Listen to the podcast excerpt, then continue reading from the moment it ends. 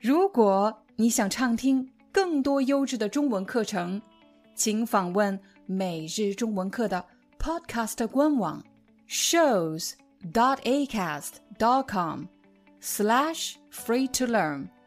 我们的付费会员通道为您提供无广告干扰的高质量收听体验，想听多少就听多少。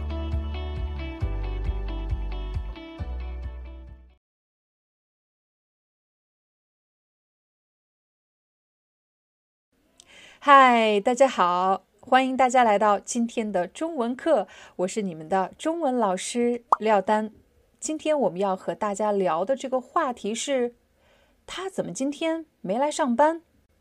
比如在你们办公室一共有五个同事，但其中一个人今天没来上班，这时候你可能就会问你旁边的同事，他今天怎么没来上班？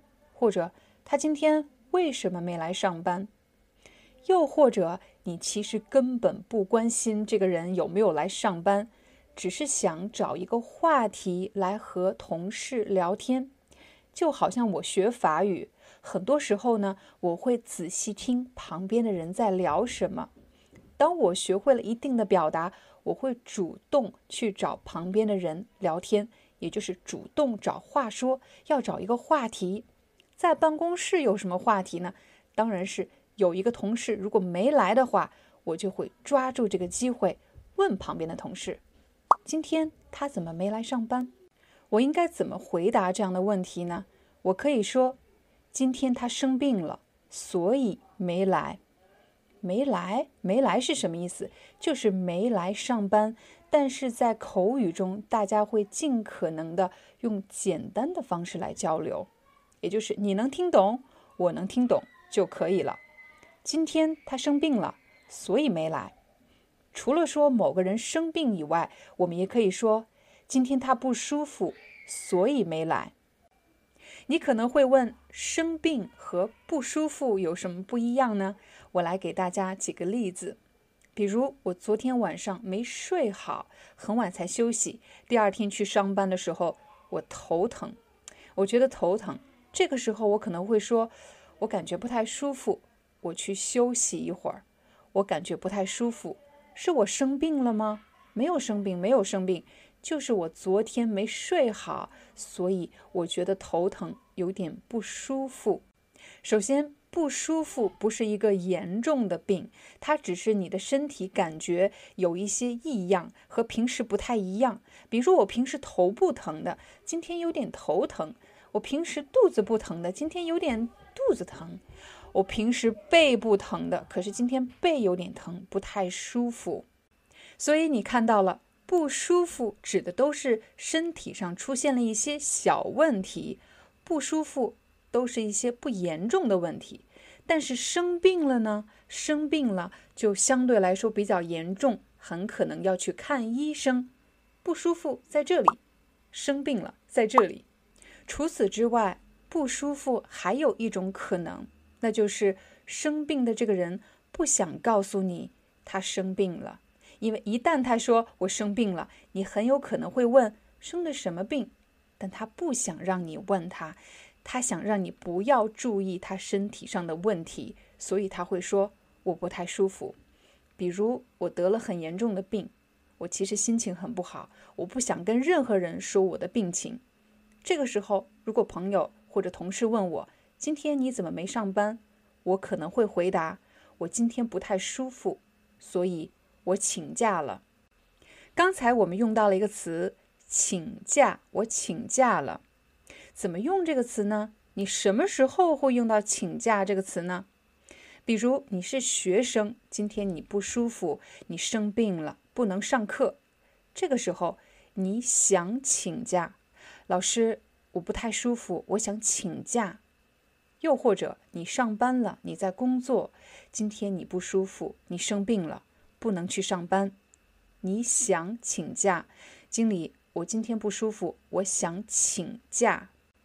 除了说我想请假以外，你还要学会一个表达，那就是向谁谁谁请假。比如，如果你是学生，你要向老师请假。如果你工作了，你要向部门的主管或者向经理请假。如果你向老师请假，老师同意了，老师说没问题，你回家吧。我们可以说老师批准了你的病假。什么叫病假？就是因为生病而请假，就称为病假。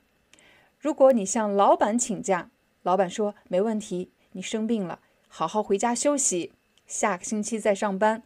老板批准了你的病假。刚才我们学了“病假”这个词，因为生病而请的假，我们称为病假。但有时候你没有生病，可是你就是不能去上班。比如你要参加一个考试，你要搬家，又或者你要去找工作，或者是参加婚礼，这些假期我们称为事假，就是你有其他的事情要做而不能去上班。或者不能去上学，我们称事假。病假和事假这两个词非常重要，因为在每个公司对员工每年可以请多少天的病假，或者每年可以请多少天的事假，都是有明确的规定的。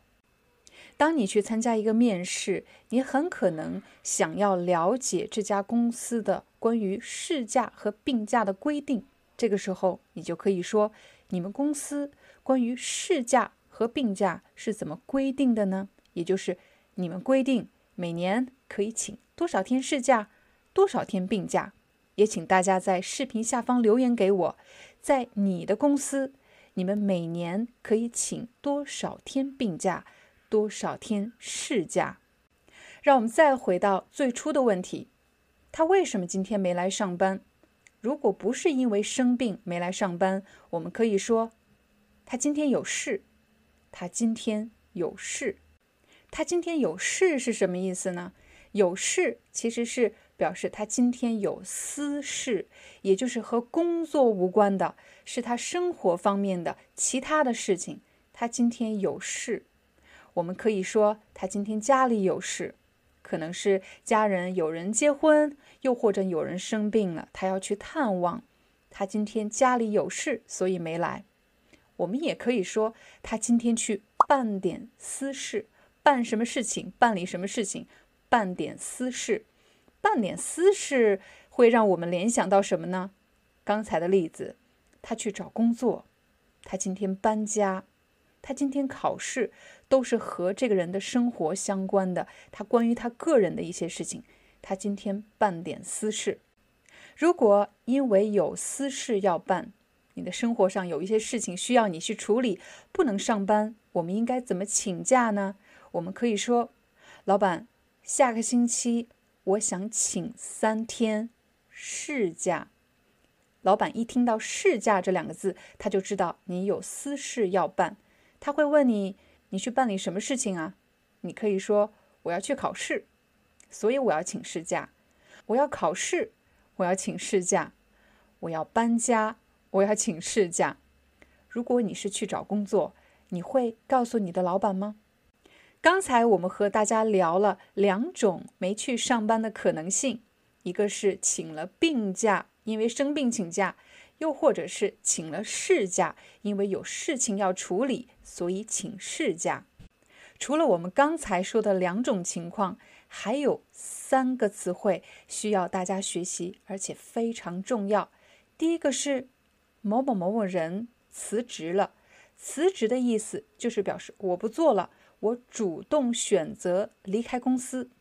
在离开公司之前，一般要。提交，也就是要给，要提交辞职信，在辞职信上说明我为什么离开公司，我为什么辞职。第二种情况呢是被裁员，裁员是什么意思呢？裁员一般是指由于公司经营不善。就是表示公司的经营方面出了问题，或者资金短缺，他们没有钱养这么多员工的时候呢，会选择裁员，可以是公司裁员，公司要裁掉一部分员工，让一部分员工离开公司。我们要学习的最后一个词是解雇。解雇，解是表示解除劳动合同，雇表示雇佣，不再雇佣你了。一般解雇某个人，是因为这个员工做了违反公司规定的事情，造成了一定损失。公司为了惩罚这个员工而选择解雇某人。当你去参加面试的时候，每一个面试官都会问这么一个问题，那就是你是因为什么而离开上一家公司的？你为什么离开上一家公司？刚才你学了三个词汇，一个是辞职，我主动选择离开；第二个被裁员，上一家公司经营不善。资金短缺，所以我被裁员了。第三种是最不好的情况，我因为违反了公司的规定被解雇了。当你在面试的过程中回答为什么离开公司的原因的时候，一定要特别谨慎的选择词汇。欢迎大家在视频下方给我留言，说一说你为什么离开了上一家公司上一份工作，是你主动辞职了？还是因为公司经营不善，裁员的时候把你裁掉了，又或者是因为某些原因你被解雇了。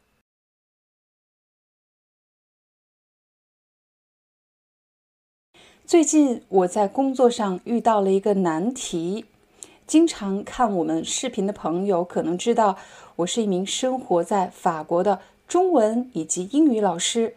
但是平时呢，我和我的同事去沟通的时候是要说法语的。有一天，有一个同事走进我的办公室，对我说：“你们部门的这个报告是怎么做的？这里有好多问题。”我看了看报告，发现这不是我的报告，也不是我做的，和我没有任何关系。可是呢，因为我的法语水平有限。我会说的句子很少，所以我只能说我不知道。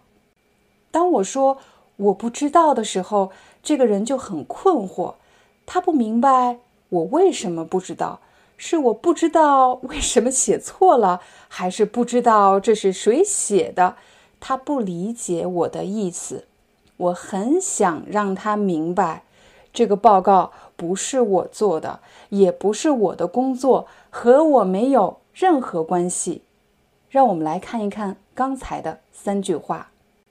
其实我想说的是，这份报告不是我做的，这不是我的工作。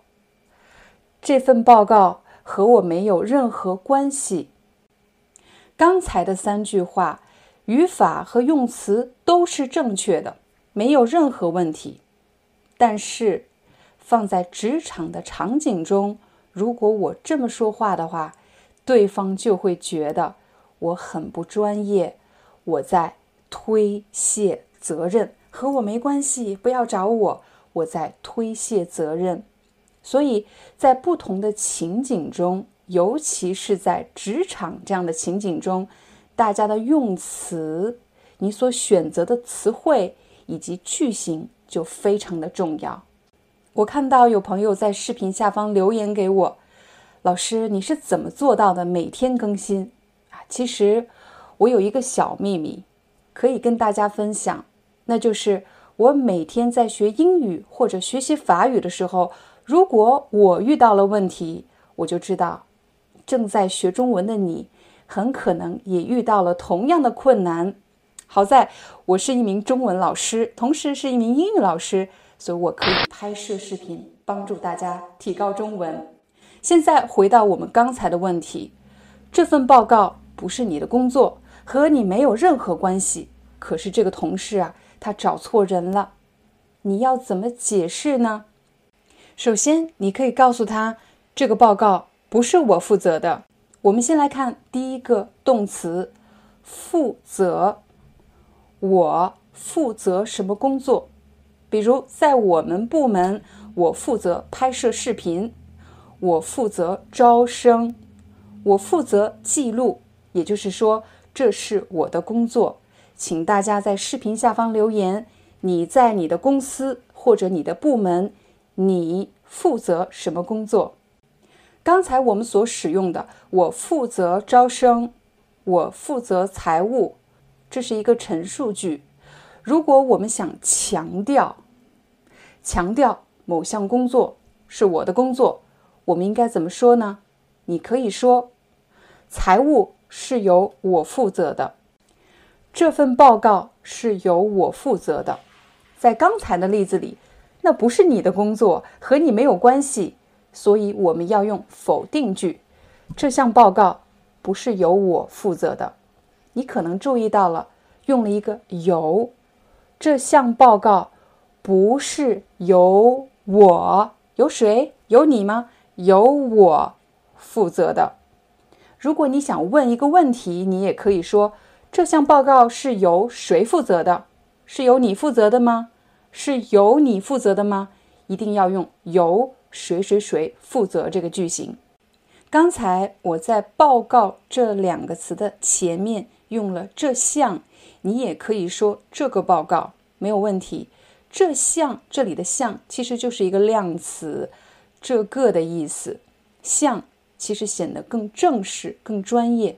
这项报告不是由我负责的，这项报告是由人力资源部门负责的。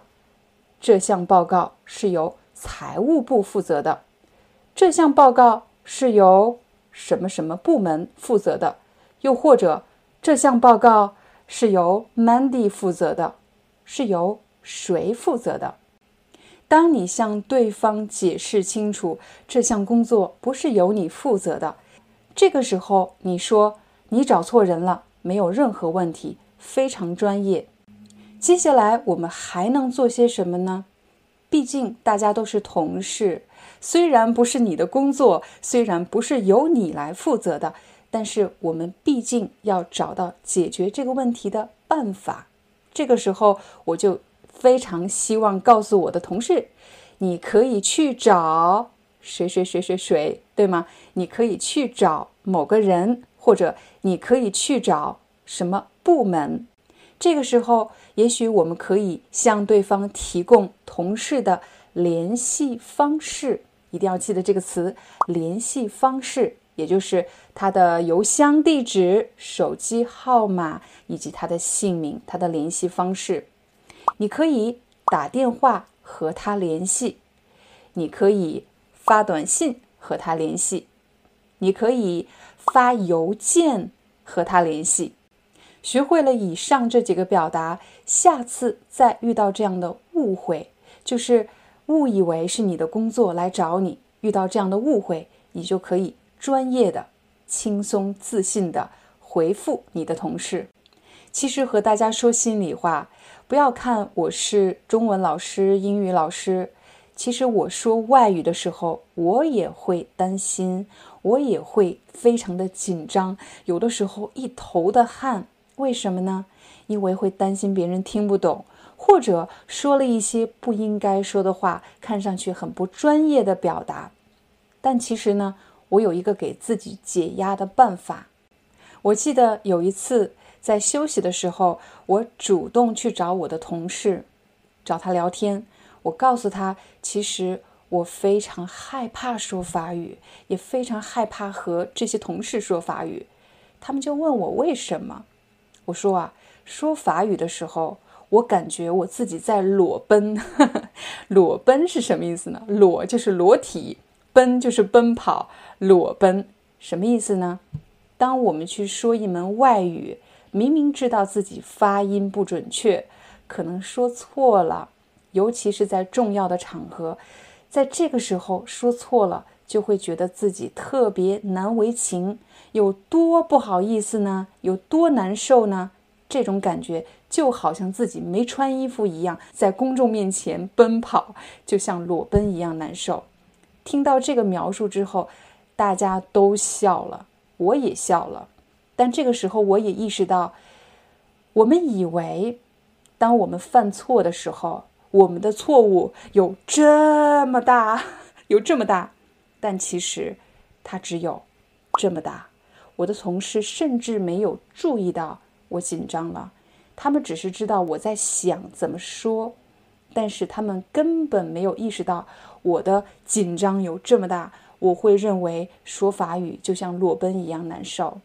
所以在这里也希望和大家分享这样的一个经历，这样的一个思考，那就是你以为当你说错的时候，当别人听不懂的时候，你造成的尴尬、这种紧张有这么大，但其实只有这么大。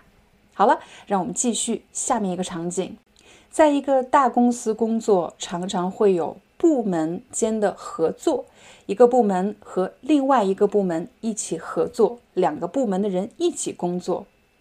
两个部门合作会遇到什么样的误会呢？或者会遇到什么样的困难呢？那就是分工不明确。分工是什么意思？分工就是分配工作。小王，你做这个工作；小李，你做这个工作；小廖，你做这个工作。分配工作。但是有的时候，因为工作非常的复杂，项目非常的大，有很多人一起工作，这个时候就会遇到分工不明确，也就是分工不清楚。有可能两个人都在负责同一项工作。刚才我又用到了“项”这个词。而不是一个一项工作，听上去更专业。如果今天同事来找我，我知道这份报告是由我做的，但是这个问题不是我造成的，是我的同事造成的。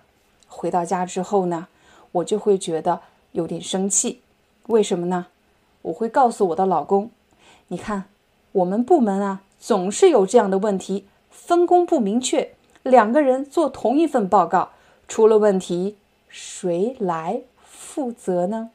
也就是谁来承担责任的意思。谁来负责呢？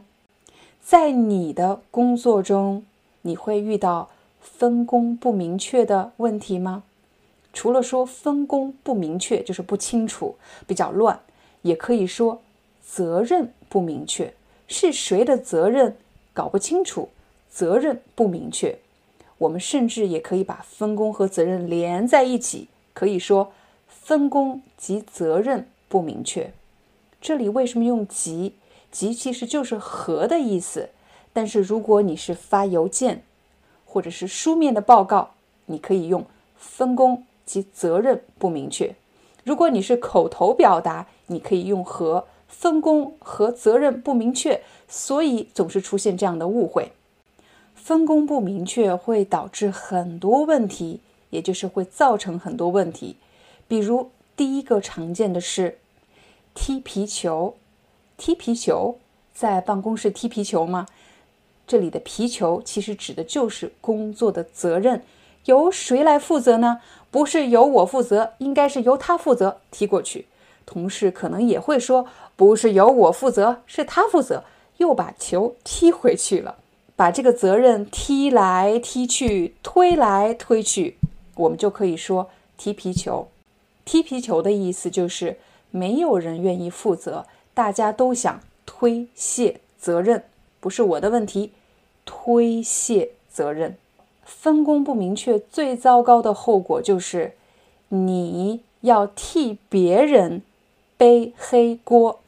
我先解释黑锅。锅大家知道，炒菜的锅，做饭的锅。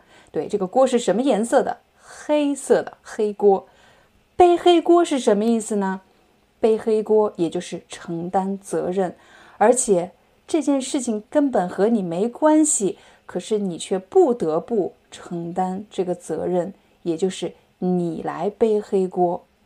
比如在我们部门，这份报告根本就不是我做的，应该是 Mandy 做的。可是呢，老板认为就是我的问题，是我出了问题，应该由我来负责。我替 Mandy 背了黑锅。经常看我们视频的朋友肯定知道，当我们学习一个词汇的时候，一定要搞清楚这个词可以和谁用，不能喝水用。比如今天你下班回到家，今天真的很不开心，工作非常不顺利。你很想向你的朋友或者家人倾诉，也可以说吐槽，就是说一说今天这些让你特别生气的事。哎呀，我们公司啊，或者我们部门啊，总是有这种踢皮球的情况，最后啊，都得由我来背黑锅。当你用这两个词的时候，你是在和家人、和朋友比较亲近的人聊天，踢皮球、背黑锅这些词语。但是如果现在是一场面试，我是面试官，我想问你的是，你对上一家公司有什么不满吗？或者你为什么离开了上一家公司？这个时候，我建议大家不要立刻使用背黑锅和踢皮球这样比较口语的词，大家应该从专业的角度先分析公司管理上的问题。专业性的表达是：我认为我们部门有分工及责任不明确的问题。当一家公司分工不明确的时候，就会造成。就会造成什么？就会造成整个团队的合作非常的低效，也就是没有效率。大家要先从专业的角度把问题解释清楚了。当你用专业的语言来去描述的时候，对方看到了你的专业性，看到了你的理性思维。当我们用踢皮球、背黑锅这样的词，听上去是比较情绪化的。它缺乏专业性的分析，所以请大家在面试的时候谨慎使用。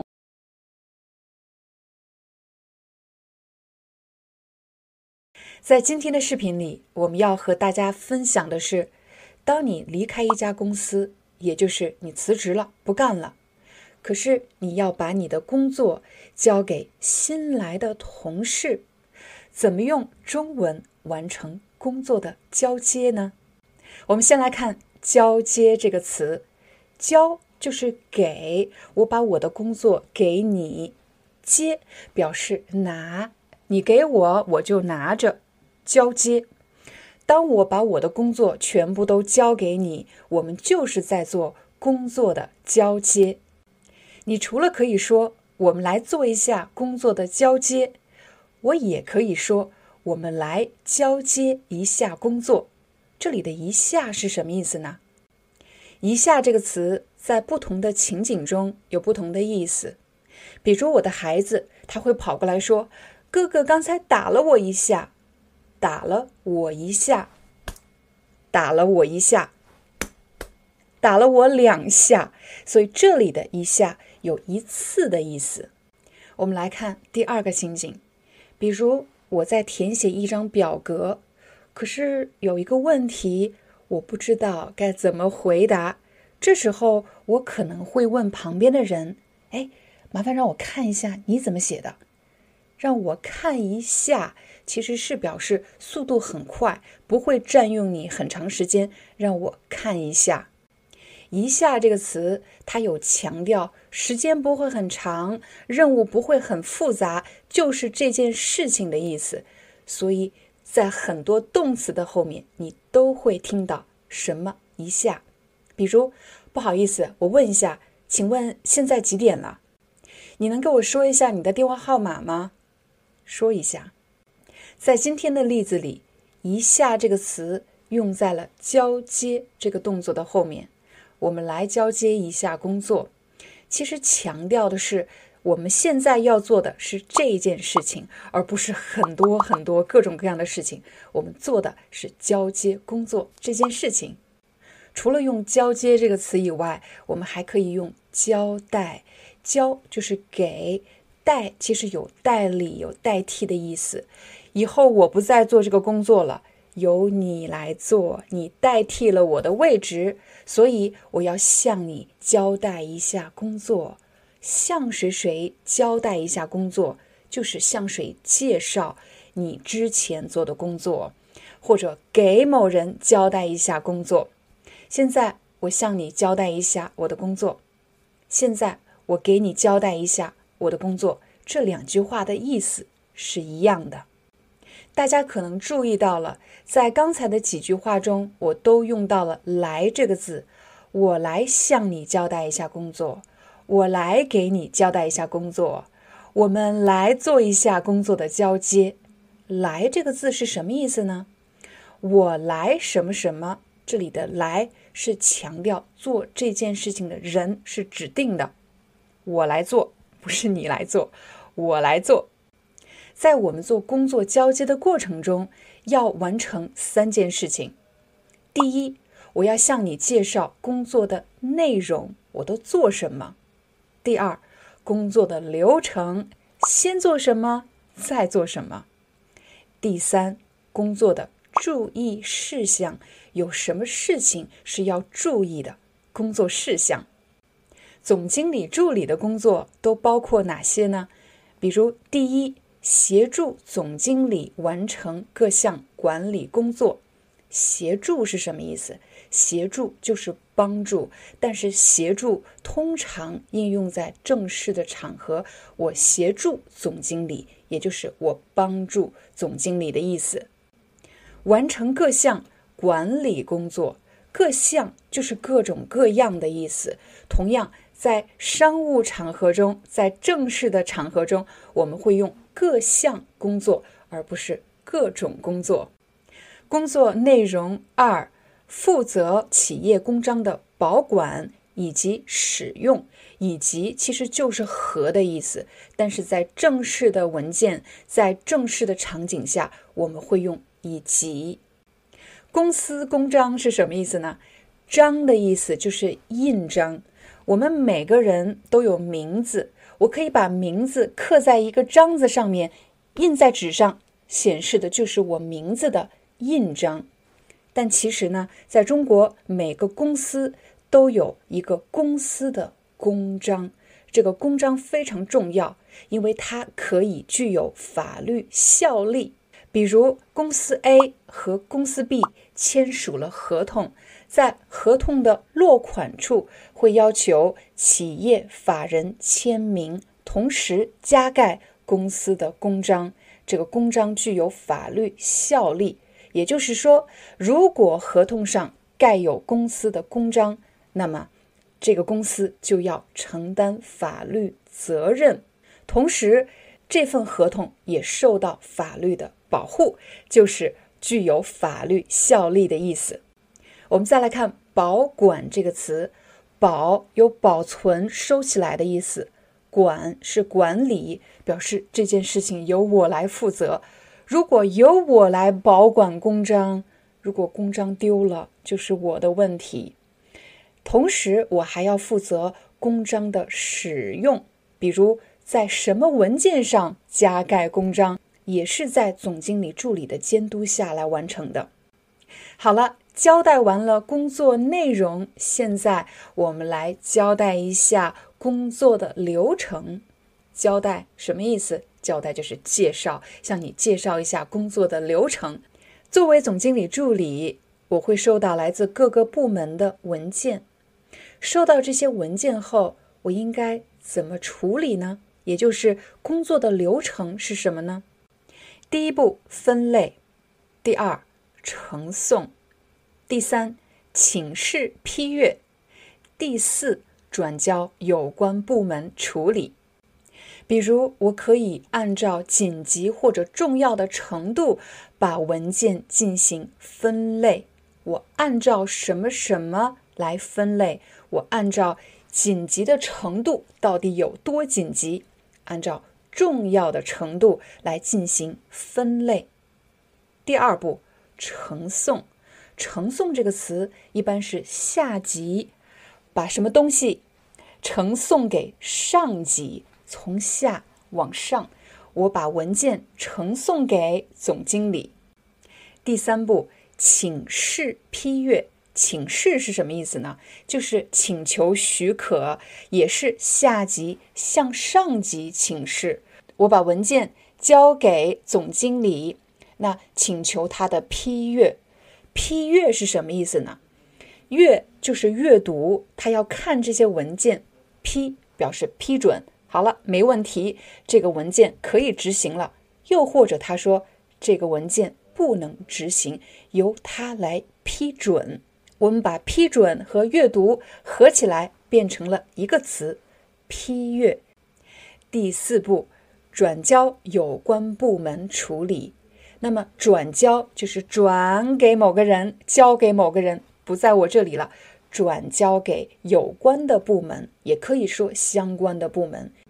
工作交接的最后一步，我要交代工作的注意事项，交代让你介绍介绍工作的注意事项。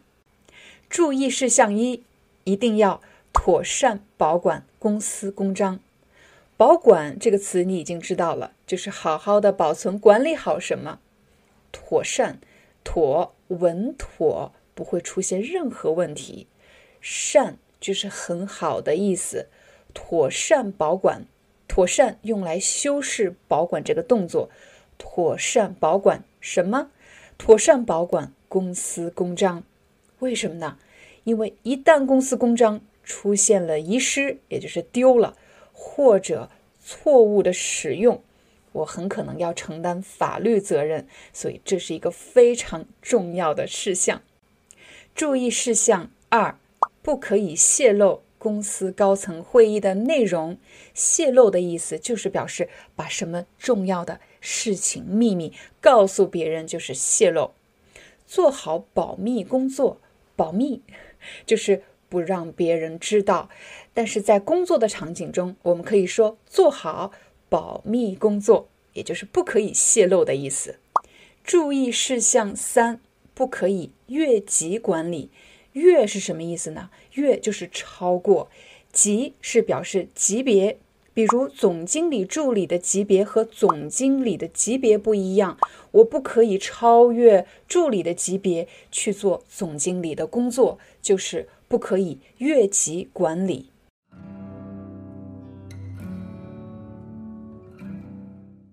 在今天的问答环节，我将帮助我们的社区学员回答一个问题。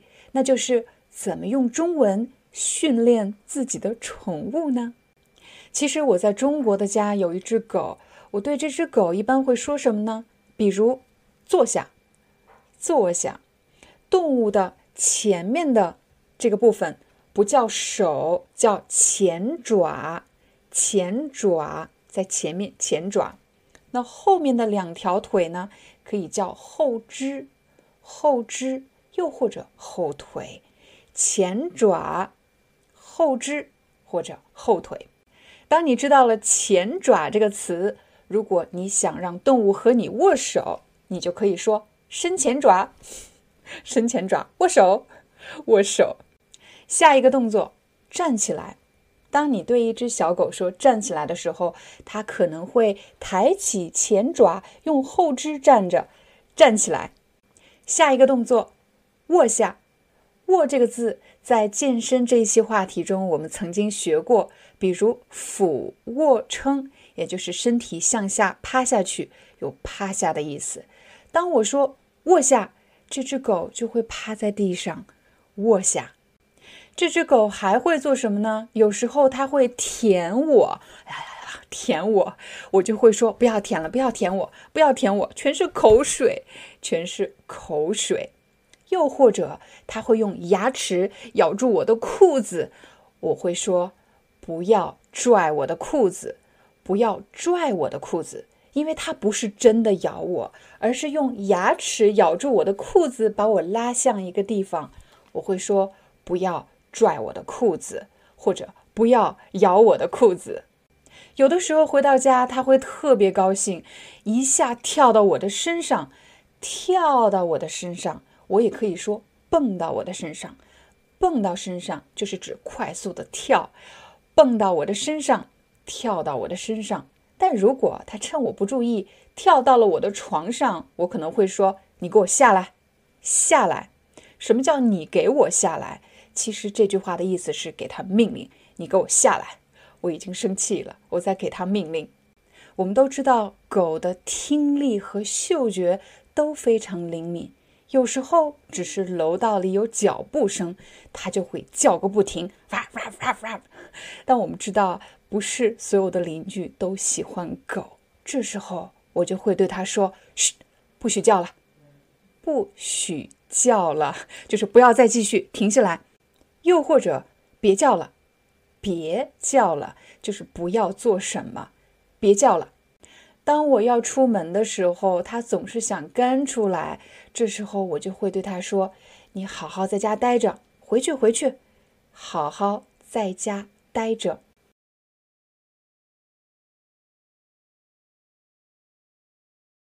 我经常看到有朋友留言给我：“廖老师，你是怎么做到的？每天更新视频？”说实话，我一个人是做不到每天更新视频的。我之所以能够每天更新视频，是因为我有一个非常棒的团队。Steve Jobs 曾经说过一句话，他说：“The greatest people are self-managing。”我特别同意这句话。所以，首先我非常幸运，是因为有他们，我才能做到每天更新视频。听到这里，你可能会问廖老师：“你肯定没说实话。”怎么可能只有这一个原因？肯定还有别的原因。说实话，在过去的四年中，我常常觉得自己就像一个马戏团的演员。为什么呢？我手里要同时玩三个球。第一个球是 YouTube 频道，第二个球是我的英语课，第三个球是我的中文课。我每天都要玩这三个球，而且任意一个球。都不可以掉在地上。我相信正在看视频的你，你的工作很可能也和我一样，常常觉得自己手中玩着好几个球，各种各样的工作都要去完成。说实话，在过去的四年中，我经常有放弃的想法。我常常想要不要不要再教英语了，只教中文就可以了，或者只做 YouTube 就好了。但是经过了四年的练习，我终于总结出了三个好办法。在今天的视频里，我将和大家分享这三个宝贵的工作经验。我相信刚刚进入职场的朋友们一定都听说过怎么提高自己的工作效率，比如提前列计划、列出清单 （to do list），我都尝试过。但是呢？每次计划的很好，可是却完成不了，为什么呢？有两种可能性。第一就是我以为我只需要一个小时、两个小时就可以完成，其实这一个工作可能就需要五个小时才能完成，所以我低估了我需要的工作时间。什么叫低估呢？低估就是我以为只需要这么多。但其实要那么多，我低估了我需要的工作时间。第二个常见的困难是，当我已经完成了工作，可是我自己却不开心。为什么呢？因为工作的质量不够好，和我想象当中的一点都不一样。这个时候我就想推翻了重来，重新再做一次。可是时间不允许了。我没有时间再做一遍了，所以这个时候就会觉得自己很差，自己很不好。为什么做不好？所以又回到了第一个，我想放弃，我不想做了，开始列计划，可是没时间完成。我记得四年前，我经常会为这两个问题苦恼，非常痛苦。终于在有一天，我意识到了一件事情，那就是。当我们做任何一件事情的时候，它都应该是有流程的，也就是第一步、第二步、第三步、第四步完成。通常我会把一个工作分成三步或者四步完成。太多的话，我可能记不住；太少的话，我就低估了我需要的时间和精力。起初我真的讨厌流程这个想法，为什么呢？因为我觉得流程就好像是在工厂的生产线，第一步、第二步、第三步、第四步完，好像没有什么创意，工作也没有什么新意，每天都在重复一样的事情。起初我非常讨厌、非常反感流程，但是有一天我突然意识到了这样一个问题。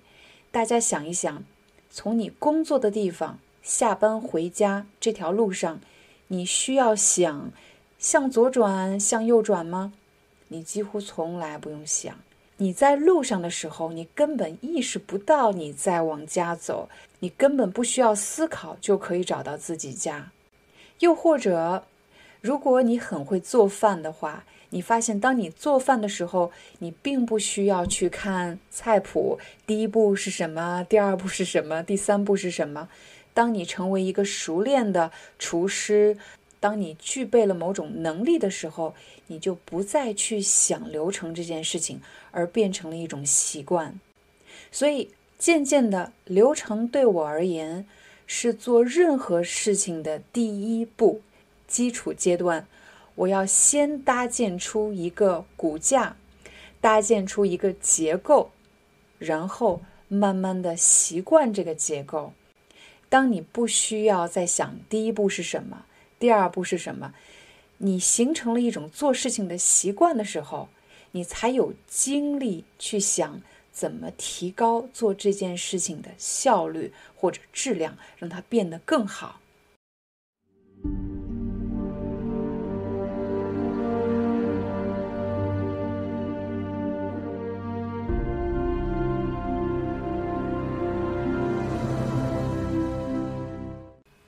第二个，在我的工作中非常重要的事情，那就是了解自己。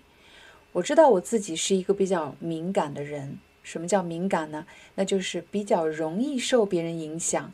如果你高兴，我也高兴；如果你不高兴，你今天觉得我的课没什么意思，今天哪里做的不够好，其实我也会心里难受。我会想很久，我为什么没有做好？我发现了自己有这样一个弱点。啊，真的是我的弱点，所以我有意识的在提醒自己，最重要的事情是要今天把这件事情做完，对我来说就已经非常棒了。我要的是六十分，我要的不是一百分。既然我给自己定的标准是要完成它，而不是要完美，那么我就对自己不需要那么的苛刻，因为只有我给自己机会完成这件事情。我才能形成习惯。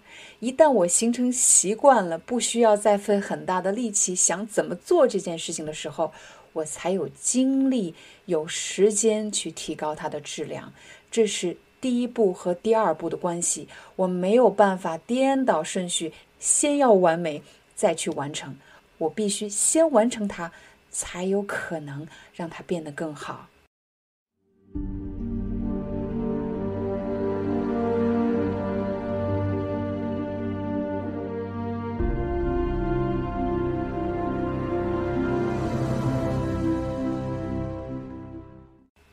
有可能内心的自己还是不能放过自己，还是会说你就是找借口，你不够好就不够好，为什么要给自己找这么多借口呢？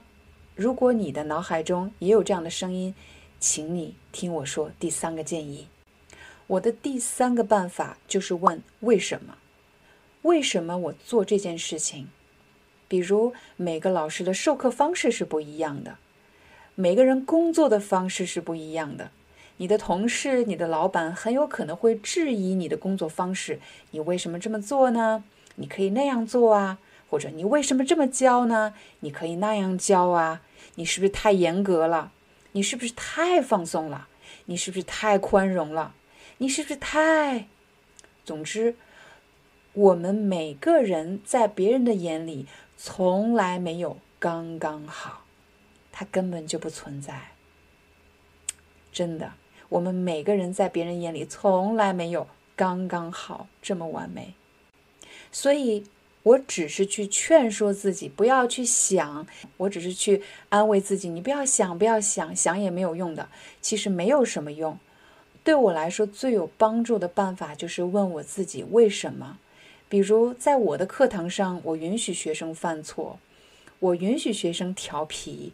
并不是因为我是一个非常好说话的老师，我不敢训斥学生，或者我不敢管教学生，并不是这样的。我之所以允许学生这么做，允许学生犯错，是因为在我们的语言课上，我想解决的是，首先，我想了解学生他内心真实的性格。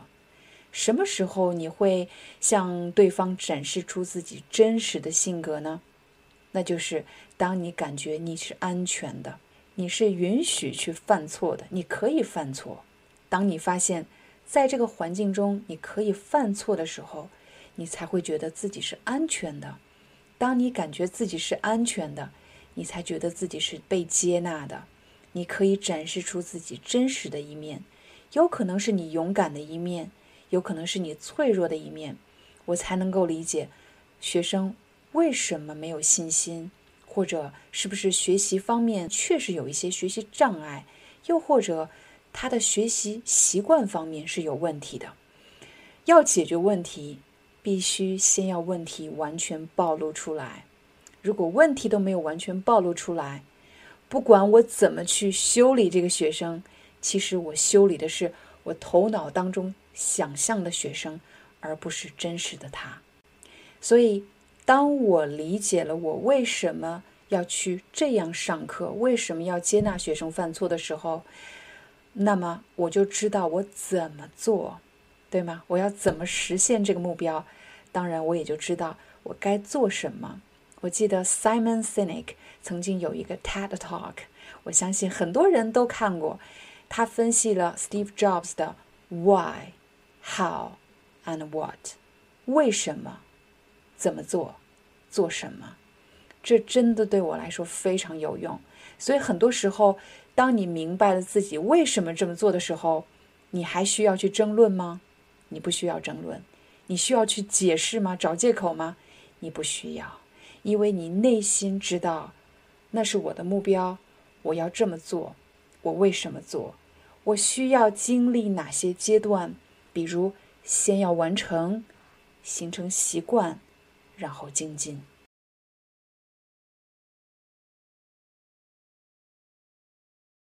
我们的生活越来越依赖网络和电脑，很多人每天都要参加在线会议或者在线课程。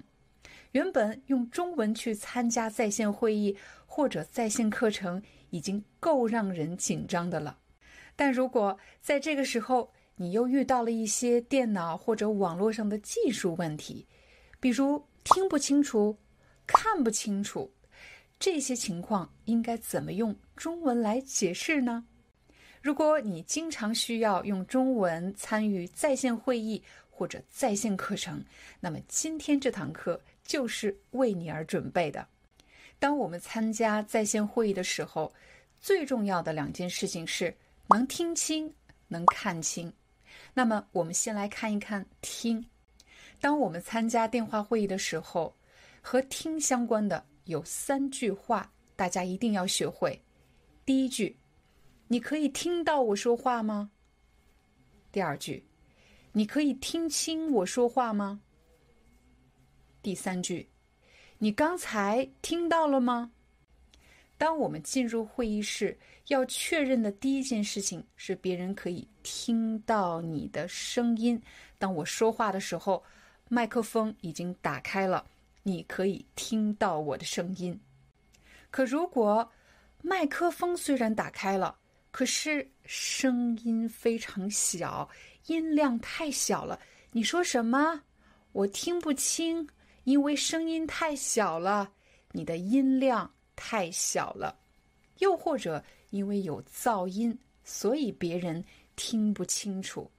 还有一种最常见的听不清楚的原因，是因为网络的信号不好。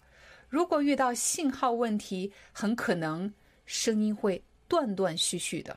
什么叫断断续续的呢？可能你会听到我，你啊什么？我 可能是断断续续的。什么叫断断续续的呢？就是有时候可以听到，有时候又听不到了。声音不是连续的，而是断断续续的。很有可能听到了上一句，但是没有听到这一句，少听到了一句话。这时候我们就会说：“我没听到你刚才说什么。”我没听到你刚才说什么。你可以再说一遍吗？请大家区分这两句话。第一句话，你可以听到我的声音吗？你可以听到我吗？我现在正在说话，你可以听到吗？第二句，你刚才听到我说什么了吗？你刚才听到我说什么了吗？我刚才说了一句话，你听到了吗？是刚才已经发生的事情。假设大家来到了我的在线课程，同学们都已经进教室了。我要问大家的第一句话是：大家可以听到我吗？你要怎么回答？对，我可以听到你。你可以听到我吗？你也可以问我，你可以听到我吗？对，我可以听到，听得很清楚。第二种情况，假设我的音量突然变得特别小，你要说什么？廖老师，不好意思，我听不清楚。我听不清楚，为什么你听不清楚呢？你的音量太小了。哦，不好意思。又或者，我家有很多噪音。廖老师，我们听不清楚你说什么。为什么呢？因为你那边有很多噪音。我相信，如果你经常参加电话会议，很可能会听到同事家有噪音。这时候，你最想做的一件事情就是要求他静音 （mute）。不好意思，你家现在有很多噪音，你可以静音吗？你可以按静音吗？好，谢谢，请你按静音，或者请你静音。第三种情况，突然声音变得断断续续的，一会儿能听到，一会儿听不到。呃，小王，你那边信号不太好。你那边信号不太好，我们听不清楚。你刚才说什么？我们没听见。你刚才说什么？我们没听见。你再说一遍好吗？聊完了听，我们再来说一说看这件事情。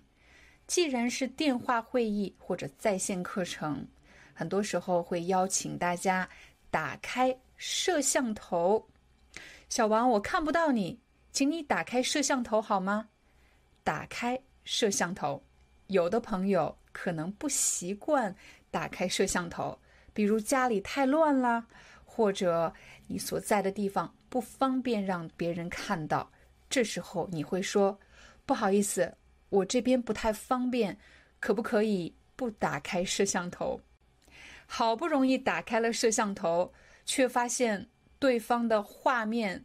很卡，画面很卡的意思是表示画面还在动，但是呢，动得很慢。可如果画面完全不动了呢？这个时候你就可以说画面不动了，画面不动了。说完了看和听，我们再和大家分享另外两个特别实用的动词，一个是共享，一个是重启。共享其实就是分享的意思，但是当你参加电话会议的时候，人们已经习惯使用共享。共享什么？我给你共享我的桌面，我的桌面，我的电脑桌面 （desktop）。现在我给大家共享白板，大家都可以看到我的白板，共享白板。最后一个词是重启。我可以重启什么？我可以重启电脑或者重启手机，也就是关闭电脑重新启动的意思，或者关闭手机重新启动，我们就可以说重启电脑、重启手机。假设很不幸你在电话会议的过程中遇到了这样的情况，你听不到别人，别人也听不到你。你看不到别人，别人也看不到你，画面完全定住了，就是一动不动。这时候你只好关闭电脑，重新启动，也就是重启你的电脑，再登录一次。我相信看了今天的视频，你再去参加电话会议或者在线课程的时候，就可以更加自信、更加从容的处理突发状况。什么叫突发状况？就是指突然发生的问题、突然发生的情况、突发状况。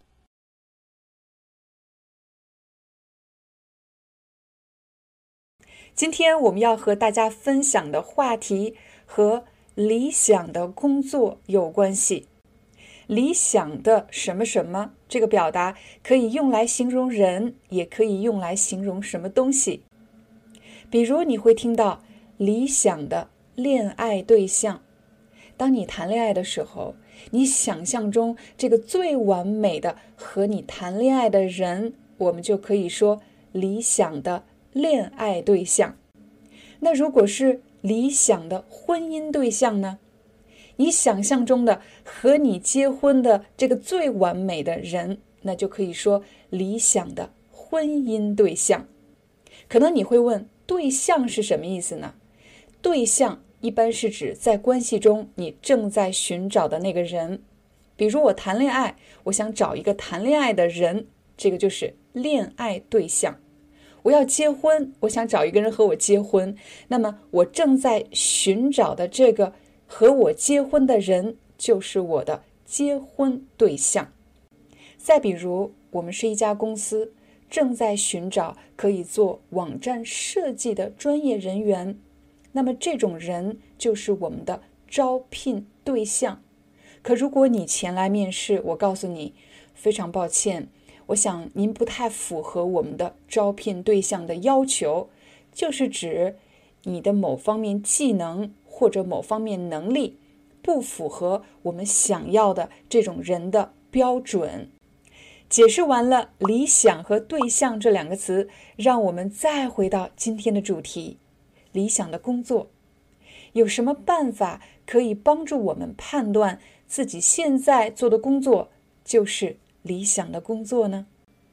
你在上大学的时候有没有曾经幻想过，毕业以后一定要做哪份工作？这份工作好像就是你梦寐以求的工作。什么叫梦寐以求呢？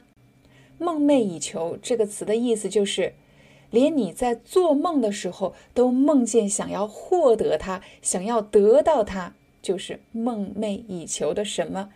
记得我在上大学的时候，就曾经幻想毕业以后一定要去一家外企做白领。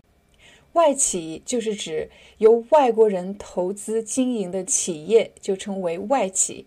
公司白领，白领其实是指在办公室从事脑力劳动的工作人员，就叫做公司白领。毕业后不久，我确实去了一家美国公司。并且在这家公司里做总经理助理，一开始我还特别兴奋，特别高兴，觉得自己终于得到了我梦寐以求的工作。可是做了没多久，我就发现，我不仅不喜欢这份工作，甚至是痛恨这份工作。我痛恨这份工作，就是指它已经让我感到痛苦，让我痛苦到开始憎恨这份工作。就是我很痛恨这份工作，可是当有人真的问我你为什么痛恨这份工作的时候，我又没有办法清晰的表达，到底是因为什么我痛恨这份工作呢？直到很多年以后，我才明白，如果你想知道一份工作是不是属于你的一份理想的工作，要从四个方面来检查。第一。能力和热情，也许在做这份工作之前，我们头脑中幻想的这就是我一直想要的工作。可是，当我们真正开始做这份工作的时候，就会发现，很可能自己并不具备做这个工作的专业能力，又或者我会做，可是我的性格特质、我的思维方式并不适合。这份工作，第二，工作氛围。说到氛围这个词，你会发现我发的是氛围，氛围。我试了很多次，如果你让我读氛围，我说话的速度就会变得很慢。如果你还不认识氛围这个词，请点击视频上方的链接，就可以找到这期中文课。工作氛围不好，可能是同事之间的关系不好。也可能是你和你的上级之间的关系不好。如果你的办公室有一个喜欢挑拨是非的同事，那么整个办公室都不得安宁。什么叫挑拨是非？是非在这里的意思就是矛盾。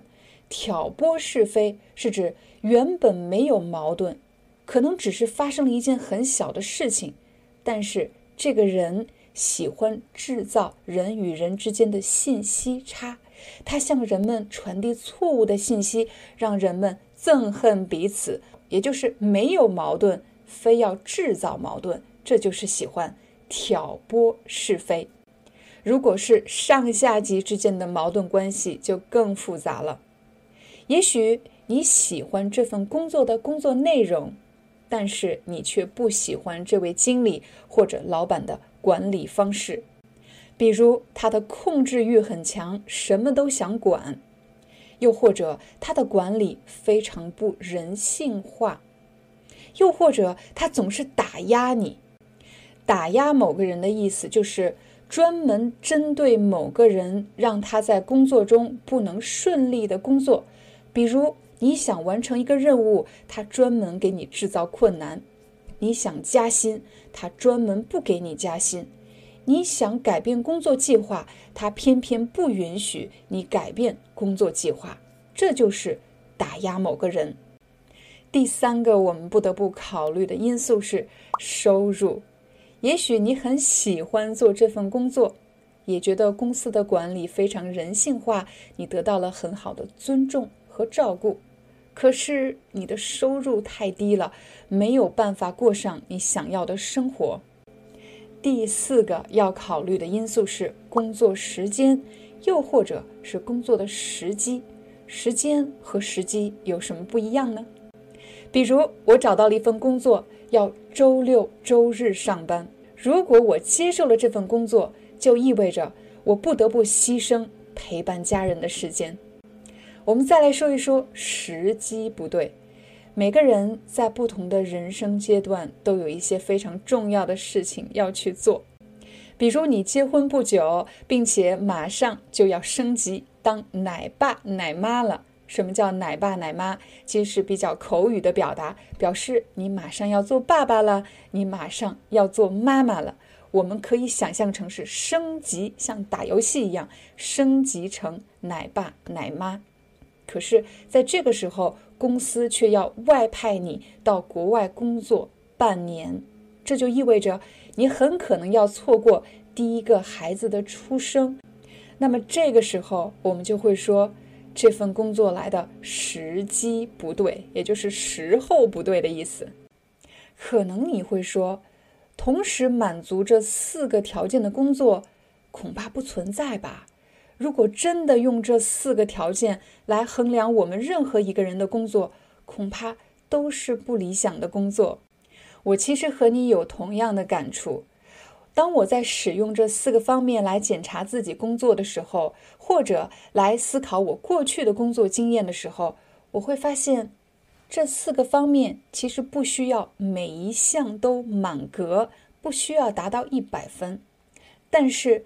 当你的工作出现问题的时候，我们却可以通过这四个方面来检查你的工作到底是哪里出现了问题。你还记得这四个方面吗？第一，你是否具备了做这个工作的技能，并且热爱做这个工作？第二，你对你目前的收入满意吗？第三，你和同事。还有上下级的关系融洽吗？你的工作氛围有没有出现问题？第四，你有没有过度消耗自己，牺牲了陪伴家人的时间，又或者仅仅是因为一份工作而错过了人生最重要的一些时刻？欢迎大家在视频下方给我留言，用这四个方面来聊一聊你现在正在做的工作。又或者你过去曾经做过的一份工作，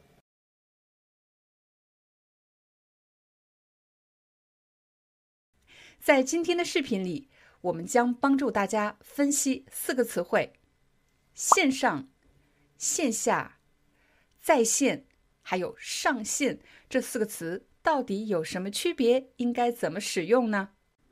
在前几期中文课，我们曾经拍摄过一期视频，讲的是如何用中文去处理在线会议中遇到的各种状况。如果你还没有学习的话，请点击视频上方的链接就可以找到了。我相信正在观看或者收听我们中文课的朋友们，有很多人由于疫情的原因不得不在家工作，这时候你要参加很多的在线会议。刚才我说的是在线会议，有的朋友可能会说不对呀，老师，为什么有的人说的是线上会议呢？到底应该说在线会议还是线上会议？到底哪个对呢？先别着急，让我一个词一个词为你解释。我们首先来看“线上”这个词，“线上”这个词其实来自英语 “online”，在线上，在线上。比如有线上会议、线上课程、线上游戏。其实“线上”这个词也可以替换成网络、网络会议、网络课程、网络游戏。大家看到了，线上什么其实就是指网络什么。也就是说，如果你想参加线上课程、线上会议，那么你必须要使用。电子产品，比如电脑、手机、iPad 这种电子产品，然后连接网络，这样就可以进行线上什么？有可能朋友们会问：既然线上会议和网络会议是同一个意思，那么我是不是两个词都可以使用呢？反正它们的意思一样。其实我给大家的建议是，你最好是使用现在最流行的。最常见的表达，其实我们在使用语言的过程中，每一个词汇就像是一个流通的货币。什么是货币呢？货币就是钱呐。请大家想象一下，当你去买一个什么东西的时候，你会选择什么样的货币呢？当然是选择那些流通能力最强的货币。流通能力强，说明它的可接受度是非常高的，人们赋予它的信任度是很高的。而当你选择词汇的时候，其实也是同样的道理，你要选择人们最常用的、流通能力最强的词汇。我们就以网络会议和在线会议这两个词打个比方，目前人们使用的最常用的表达方式是在线会议。人们一听到在线，立刻就可以联想到是要连接网络的。但由于网络会议这样的表达方式使用的频率比较低，所以它在流通的过程中就失去了某种有效性。这也是为什么我建议大家使用那些最常用的表达。我们来给大家四个最常见的线上什么。第一个，线上教育。你观看的各种网络课程，其实就是线上教育的其中一种形式。还有线上超市，线上超市是指你需要在网络上选择商品完成支付，不需要去实体超市。刚才我说的什么超市？实体超市，实实在的实。体它表示一种存在，实实在在存在的超市，它有一个建筑，有一个门店，这种可以看得见、摸得着的，就叫做实体超市。但是现在越来越多的人选择使用线上超市。喜欢玩游戏的朋友们，很可能你的手机和电脑上就安装了各种线上游戏。还有呢？除了游戏之外，我们还有线上兼职。传统的工作方式是需要人们去办公室，在一个同样的空间当中，大家一起工作。但是随着网络的发展，越来越多的人选择在家工作，只需要有一部电脑连通网络就可以完成工作。这种工作如果是兼职的话，就可以说线上兼职。最后，我想分享一下我个人是怎么认识“线上”这个词的。其实，在疫情爆发之前，作为一名老师，我上课的主要方式是去学校，在教室中给孩子们上课。可是疫情爆发之后，很多学校都关闭了，或者说停止进行线下的课程。由于疫情的原因，我们没有办法和孩子们面对面的上课，只好从线下转到线上。大家注意到了吗？刚才我使用到了两个词，我说从线下转到线上。线下其实指的是面对面的，在同一个空间中的，比如线下会议。线下是相对于线上的。如果你收到了通知，今天我们的会议不是线上，而是线下举行的，说明你要去一个具体的地点和大家一起参加会议。再比如线下活动，如果我举行了一个活动，不是在网络上进行的，而是需要去某一个地方和大家面对面。进行的活动，我们称为线下活动。如果你想理解线上教育，那么你就要知道线下教育是什么。说完了线上和线下，我们再来看看“在线”这个词，你还记得吗？线上这个词是从 online 翻译过来的。什么叫 online？就是在线上。我不知道是从什么时候开始，有的人使用。在线会议，有的人使用线上会议，也就是说，在线会议其实就是线上会议，在线教育其实就是线上教育。但是要提醒大家的是，在线其实还有另外一种意思。我来给你个例子，比如你访问了某个网站，你去了一个网站，你想问一个问题，这个网站有在线客服。在线客服，在线客服的意思不仅仅是你需要用手机、iPad 或者电脑这些电子设备通过网络和这个客服人员进行联系。除此之外，你们的对话是实时同步的。我来解释一下什么叫实时同步的。比如，我现在和你对话就不是实时的，很可能是我前一天拍摄的视频，你到第二天才能看到。我们两个不是实时同步的。如果你访问的这个网站，它的客服是在线客服，说明你提出了问题，会立刻得到对方的回复，而不需要等到第二天或者很晚的时间才能得到他的回复。有的朋友很可能就会说了。那这个意思也太模糊了吧？有可能是表示线上什么通过网络连接，有可能是表示通过网络连接，而且是实时同步的。没错，确实是这样。那有哪些是实时同步还需要用网络连接的在线活动呢？比如在线问诊、在线看医生。我生病了，我要看医生，我不需要去医院。我只需要通过网络就可以和医生进行实时的对话，他可以立刻给我答复。这是一个在线问诊。最后一个我们要说在线和线上不一样的地方，那就是在线这个词可以用来修饰动词。请大家看这三组词，比如线上游戏就等于在线游戏，但我也可以说在线玩游戏。再比如，线上课程就等于在线课程，我也可以说在线观看课程。在线是可以用来修饰动作的。再比如，线上会议就等于在线会议，但我也可以说在线参加会议或者在线召开会议。在线可以用来修饰动作。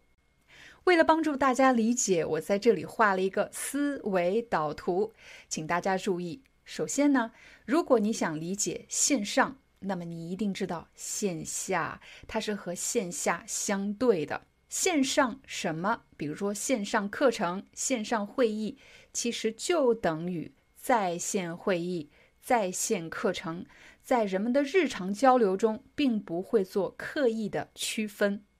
另外，你要知道的是，在线这个词可以用来修饰动作，比如在线参加会议、在线咨询。最后你要知道的是，在线这个词有时候强调的是实时的同步互动，也就是表示当你提出问题的时候，对方可以立刻给你答复，比如在线客服。做了这些总结之后，让我们再来看最后一组词。我们要分析的是上线和在线。我知道很多朋友都在使用 WhatsApp，那么我们就用这个软件来帮大家理解上线和在线到底有什么区别。当我们想要讨论一个人使用某个软件登录的状态的时候，就可以使用在线和上线。如果他现在正在使用这个软件，我们可以看到这里有个标识，它的登录状态是在线，它正在使用。但有的时候，我们还可以看到这个人他上一次上线的时间，也就是他上一次登录的时间。如果你想获得本期视频的思维导图，请一定记得加入我们，成为 VIP 学员。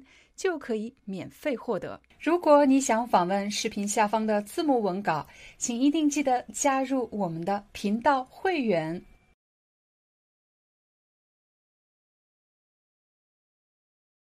今天我们要和大家分享的内容非常实用，你经常会用到，那就是怎么问一个陌生人“你叫什么名字”。虽然你已经学会了“你叫什么名字”这句话。但是，请大家注意，当你在不同的场合面对不同的人的时候，你问这个问题的方法也是不一样的。在今天的视频里，你将学到五句话。第一句话是“你叫什么名字”，第二句话“请问你叫什么名字”，第三句话“请问您怎么称呼”，或者“请问你怎么称呼”，或者“请问”。我怎么称呼您，或者我怎么称呼你？第五句话，请问您是？我们先来看第一句话，你叫什么名字？在真实的生活场景中，我什么时候会听到这句话呢？比如今天是开学第一天，我来到学校报到，也就是正式开始在这个学校上课。这里有很多学生。老师会问同学：“你叫什么名字？”我叫廖丹。再比如，我去医院看病，医生要给我填写病历，他需要知道我的年龄，知道我的姓名、我的名字。这时候他就会问：“你叫什么名字？”再给大家一个例子：我家被盗了，也就是我家进了小偷，我需要去警察局报案。这时候警察会问我。你叫什么名字？刚才我给出的这三个例子：去学校报道、去看医生、去警察局报案，这些情景都不是社交的情景，也就是不是一个交友的情景，不是一个聚会的情景。对方问我这句话，是真的想知道我的名字叫什么，他们现在就要写下来我的名字，所以会直接问你叫什么名字。我们再来看第二句话，请问你叫什么名字？比如，这是我第一天去上大学，新的学校，新的老师，新的同学。我见到了新同学，我可能会说：“你好，我叫廖丹，请问你叫什么名字？”请问你叫什么名字？这里我问他的名字是想和他交朋友，对吗？想和他认识、交朋友。所以我一定要注意礼仪，我要在“你叫什么名字”前面加上“请问你叫什么名字”。假设我这个时候遇到了学校的老师，这些老师是负责接待新生的，这时候我会说：“老师你好，我叫廖丹，请问我怎么称呼您？”你看，我没有问你叫什么名字，也没有说“请问你叫什么名字”，我说的是：“请问。”我怎么称呼您？也就是我怎么叫您？他可能会说：“你叫我王老师就可以了。”你叫我王老师，你叫我张老师就可以了。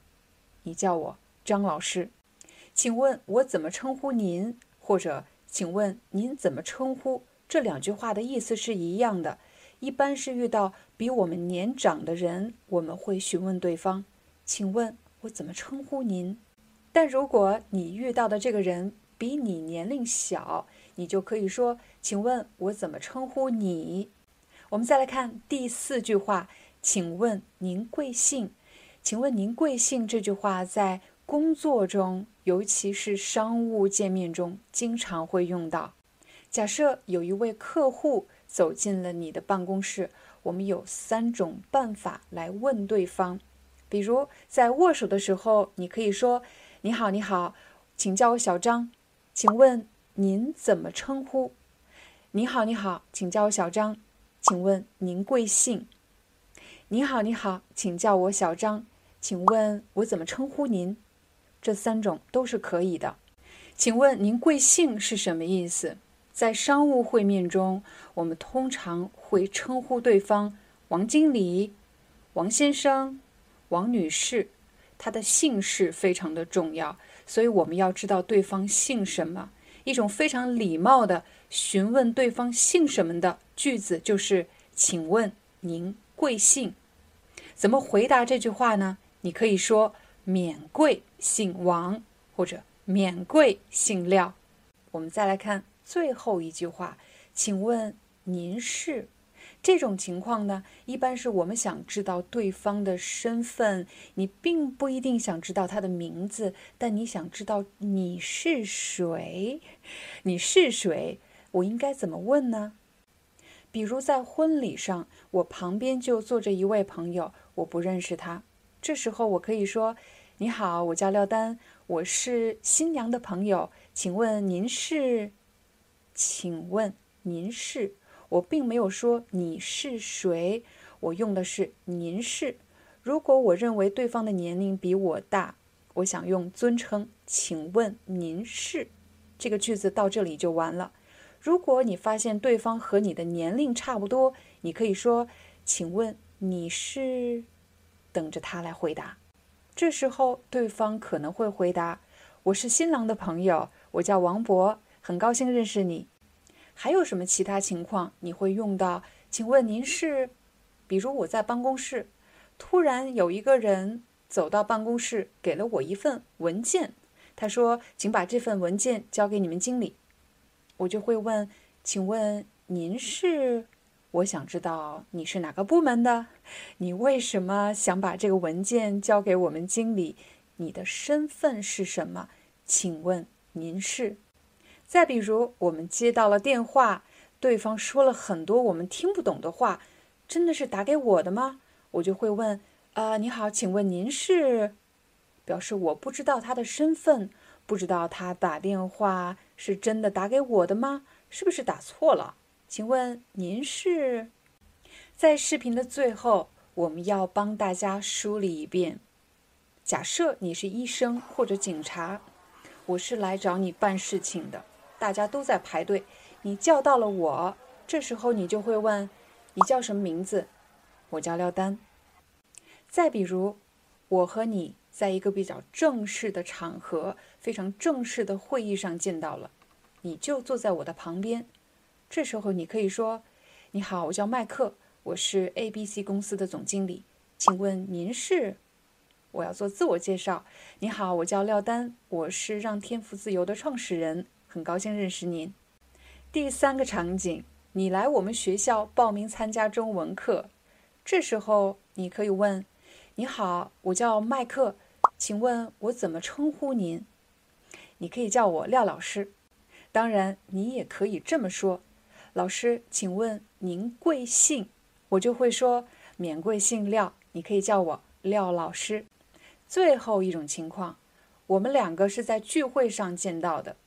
大家都在聊天，是一个非常随意的聚会，不是工作，也不是什么正式的场合，大家都在聊天。这时候你走过来说：“你好，我叫麦克，请问你叫什么名字？”我就会说：“我叫廖丹，很高兴认识你。”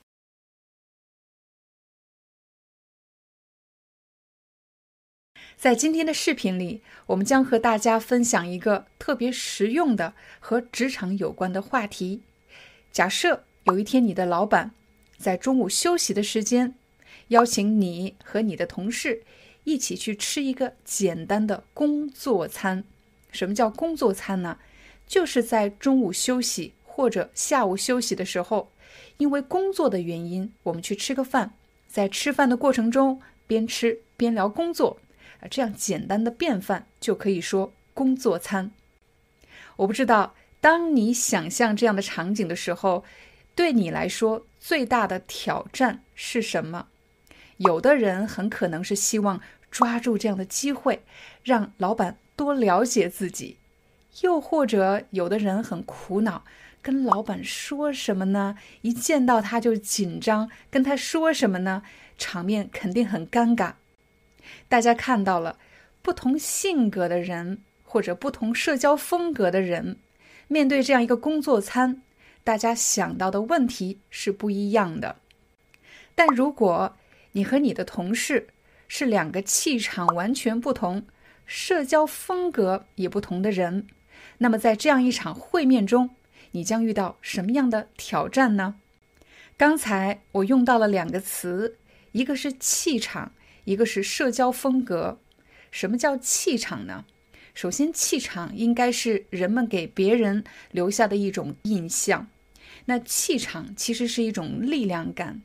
如果一个人在群体当中，他是一个气场很强的人，说明他通常是占主导位置的。比如，他可以引导话题，他可以抓住大家的注意力，让大家注意到他，他有控场的能力。我们一般说这样的人气场很强。但是还有一类人，他们可能不太喜欢社交的环境。在人群中是比较安静的，比较低调的，不太喜欢让别人注意到自己。当然，在对话的过程中，他们也不习惯去主导话题，而是跟着别人的节奏来说话。这个时候，我们就会说，这样的人他的气场不是特别强，也就是说，他在群体中展示出的力量感不是特别强。那么，我要问大家了。在社交的场合，你是一个气场比较强的人呢，还是一个气场不太强的人？对我个人而言，我在上课的时候一定是一个气场非常强的老师，但是到了社交场合，我就像变了另外一个人。我通常是那个气场比较弱的，不太喜欢说话的人。我们先从气场比较弱的这一方。这个视角来分析一下今天这个工作餐，他会遇到什么样的挑战？一般气场比较强的人呢，都有很强的表现欲，就很想表现自己。也可以说他在社交的过程中是表现型的这种人，型就是类型，他是那种喜欢表现自己这样类型的人。当然，他也是一个比较主动的人，在对话过程中。他会经常主导话题，比如主动问对方问题，对方来回答，他来主导话题。所以和别人交流的时候，这个密集度是很高的。什么叫密集度？就是指我问你答，你问我答，他们两个对话的频率是很高的。而且在这三个人的会面中，其实还有另外一个问题，那就是。在这三个人当中，有两种关系类型，一个是上下级的关系，一个是平级的关系，也就是同事和同事之间的关系。通常表现欲比较强，而且比较主动的这一方，他们会把主要的注意力放在向上的社交方向，也就是和自己的上级建立关系的这件事情上。我们可以脑补一下这样的情景。什么叫脑补呢？就是想象一下，其中一个同事滔滔不绝，和老板聊得非常好，可是另外一边呢，另一个同事一句话不说，只是默默的吃饭，听他们两个说。作为比较被动的这一方，气场比较弱的这一方。我相信他一定有很多话想说，有很多的诉求，有很多的需求想要表达。但是由于旁边的这两位他们的对话非常密集，他几乎没有机会进入这样的对话。这时候该怎么办呢？对于气场比较弱的这一方，如果现在要求他立刻和老板展开一个比较复杂的对话，对他来说挑战实在是太大了。但是我们把难度降低一点，现在你要做的是把注意力稍稍放在你的同事身上，发展一下平级关系。比如，你可以夸一下他今天点的菜真好吃，或者他最近负责的这个项目进行的怎么样了。在展开评级话题的时候，原本是老板和同事之间的单线对话，现在就变成了一个三角形，形成了一个三角形的对话。也就是说，每个人其实要对自己的社交类型、对自己的气场到底是什么力量型的选手要有所了解。然后找到一个最容易的方法来突破这样的尴尬，慢慢的增加难度。那我们再来看看，如果你是一个气场特别强大的人，是一个比较主动的表现型的同事呢？我相信很多人都比较羡慕气场比较强、能够主导话题的人。但其实呢，在这个三个人的会面中，如果主导的这个人，他把过多的注意力放在向上的社交方向，也就是自己和老板之间的对话，而忽视了旁边的同事。也许在当时，他很难意识到到底出现了什么问题。这没有什么问题啊，他和老板聊得很开心。但是我们每个人在职场中都不是独立存在的，我们需要和同事们协作，共同完成一个更大的目标。老板关注的不仅仅是你这个个体，更在乎的是你和他人合作的能力，最终呈现出来的工作的结果。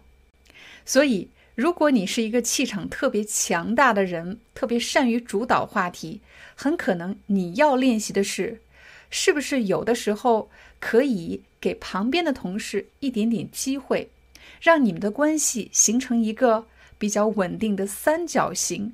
这个时候，从一个观察者的角度去听一听别人的声音，你会发现你从来没有注意到的一些非常有价值的信息。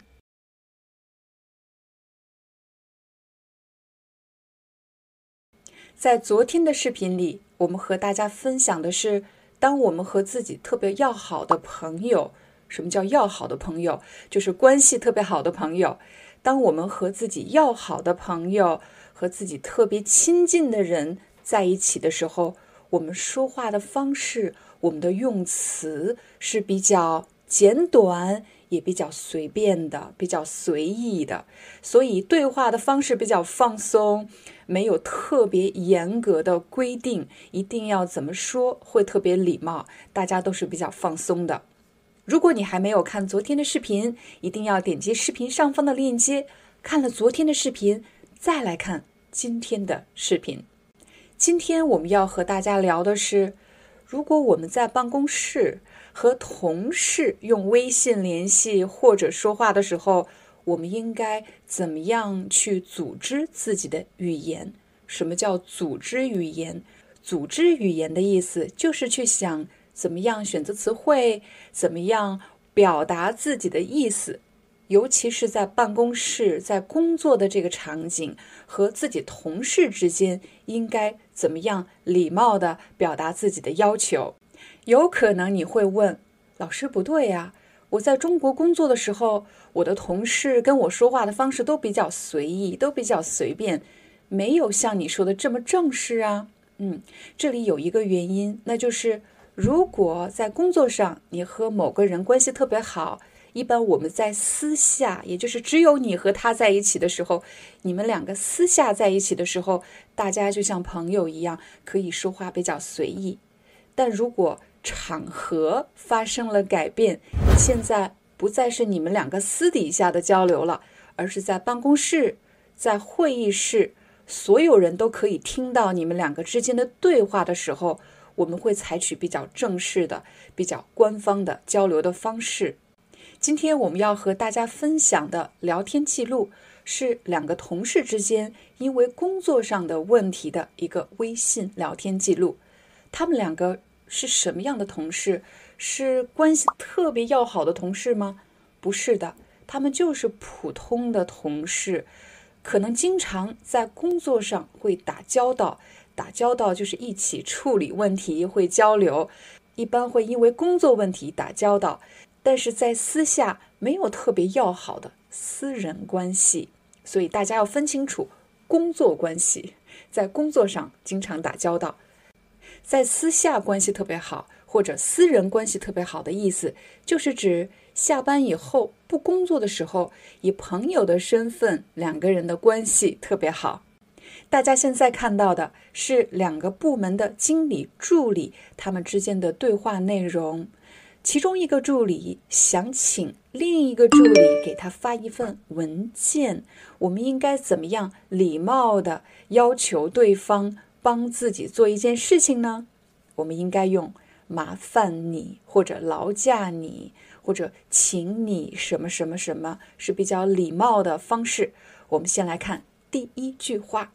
麻烦你把昨天会议的记录发给我，我们经理要的，多谢。当你想请同事为你做一件事情的时候，我们要礼貌的要求对方，你可以这么开始一句话：麻烦你什么？比如麻烦你给我打个电话。你也可以说劳驾你，劳驾你给我打个电话。也可以说请你，请你给我打个电话，请你什么？我们再看后半句，麻烦你把昨天会议的记录发给我，把什么什么发给我，发什么意思呢？发其实是发送的意思。大家现在都用手机、用电脑办公，有可能是用 WhatsApp，有可能是用微信或者电子邮箱。这个时候，当你把一个文件给另外一个人的时候，我们是发送什么文件给某个人。可以把它缩短一点，发给他，发给我。麻烦你把什么什么发给我。我曾经听过有的朋友用寄给我，这里不能用寄，因为寄一般是指寄信、寄包裹。我去邮局给你寄信，这里是指用物流的方式寄给你。但如果是通过电脑、手机这些方式来发送文件，我们说发送，发给我。发给我一个文件，发给我一个照片，发给我一个什么？我们再看下一句，我们经理要的，其实完整的句子应该是：这份会议记录是我们经理要的。但是其实两个对话的人都明白，我说的是会议记录，我们经理要的就是我们经理需要这份记录。多谢就是谢谢的意思。多谢，听上去比较轻松，关系稍稍近了一点，有可能是这两个人在工作上经常打交道。如果你和经常打交道的人，可以说多谢，听上去比较轻松。如果别人请你帮忙，可是你做不到，你没有办法帮这个忙，我们应该怎么拒绝呢？我们来看第二个助理是怎么回复的。他说：“不好意思。”也就是非常抱歉的意思，但是为什么没有说对不起呢？对不起就是表示都是我的错，是我把他怎么样了。但是这是工作上的问题，不是任何人的错，对吗？不好意思，今天恐怕不行。如果我把恐怕拿走，今天不行，听上去比较强硬啊。我们希望这样的拒绝听上去比较委婉、比较礼貌，所以一定要在不什么什么之前不可以不行，前面加恐怕就变得更加委婉。今天恐怕不行，记录还在整理中。什么叫什么什么中呢？这个中是什么意思？在什么什么中？就是表示正在进行中，记录还在整理当中，正在整理着呢。下周一发给你可以吗？啊，另外一个人他也要拒绝，对吗？他说这恐怕不行，这不行啊，太直接了，要在不的前面加恐怕，这恐怕不行。下周一太晚了，我们经理等着要呢。等着要是什么意思呢？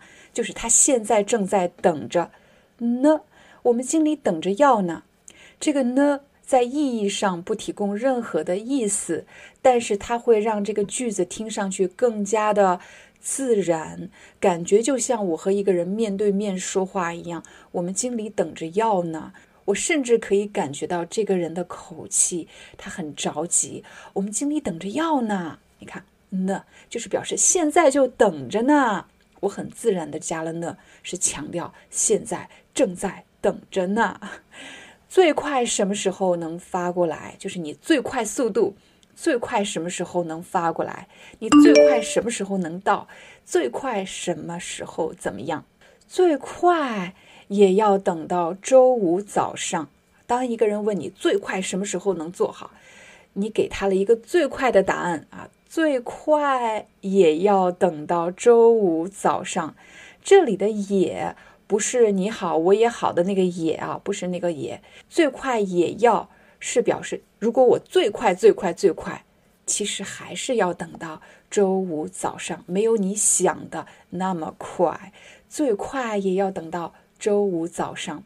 所以大家这里不用刻意的注意“也”是什么意思，大家可以把“最快也要”把它当做一个完整的表达来记忆。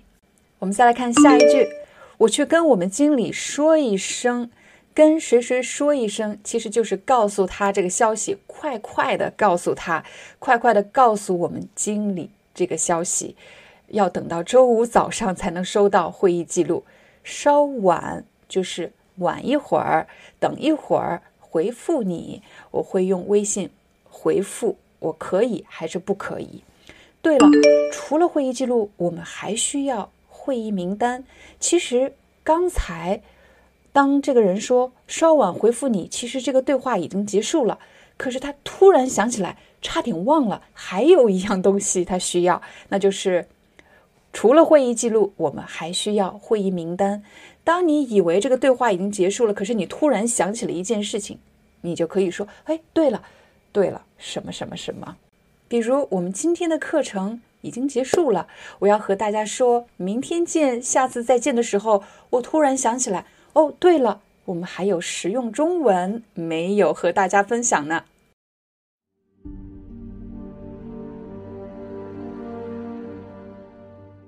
在工作中，我们经常会和同事之间互相发各种文件。首先，我们会确认用什么方式发送，比如用邮箱发送、用 WhatsApp 发送、用 WeChat 发送、用 QQ 发送，用什么方式发给你。其次，我们会和对方确认用什么文件发给你，什么文件格式，比如 PDF 格式。Word 格式或者 PowerPoint PPT 格式。假设你想让你的同事给你发一份会议记录，而且是用邮箱的方式发给你，格式是 PDF，我们应该怎么样去完成这个句子呢？我们可以这么说：麻烦你还记得吗？礼貌的邀请对方，麻烦你用邮箱把会议记录发给我，然后说格式。一定要 PDF 格式，或者最好是 PDF 格式，或者最好不要是什么格式，最好不要是 Word 格式，最好是 PDF 格式。一定要什么格式？一定要 PPT 格式。我们再来练习一下如何礼貌的拒绝对方。这里你要用到一个词“恐怕”。看到“恐”和“怕”，大家会联想到，难道是很害怕吗？但在这里其实就是委婉的拒绝，所以我们练习的是恐怕的这个意思。比如有人邀请你去参加一个什么活动，可是你没时间，你去不了。这时候你就可以说：“恐怕我没时间去，恐怕我没时间参加你们的活动，恐怕我还没准备好，恐怕我没办法参加。”只要你在不什么什么的前面。加上恐怕，就会让这个拒绝变得更加委婉，也更加礼貌。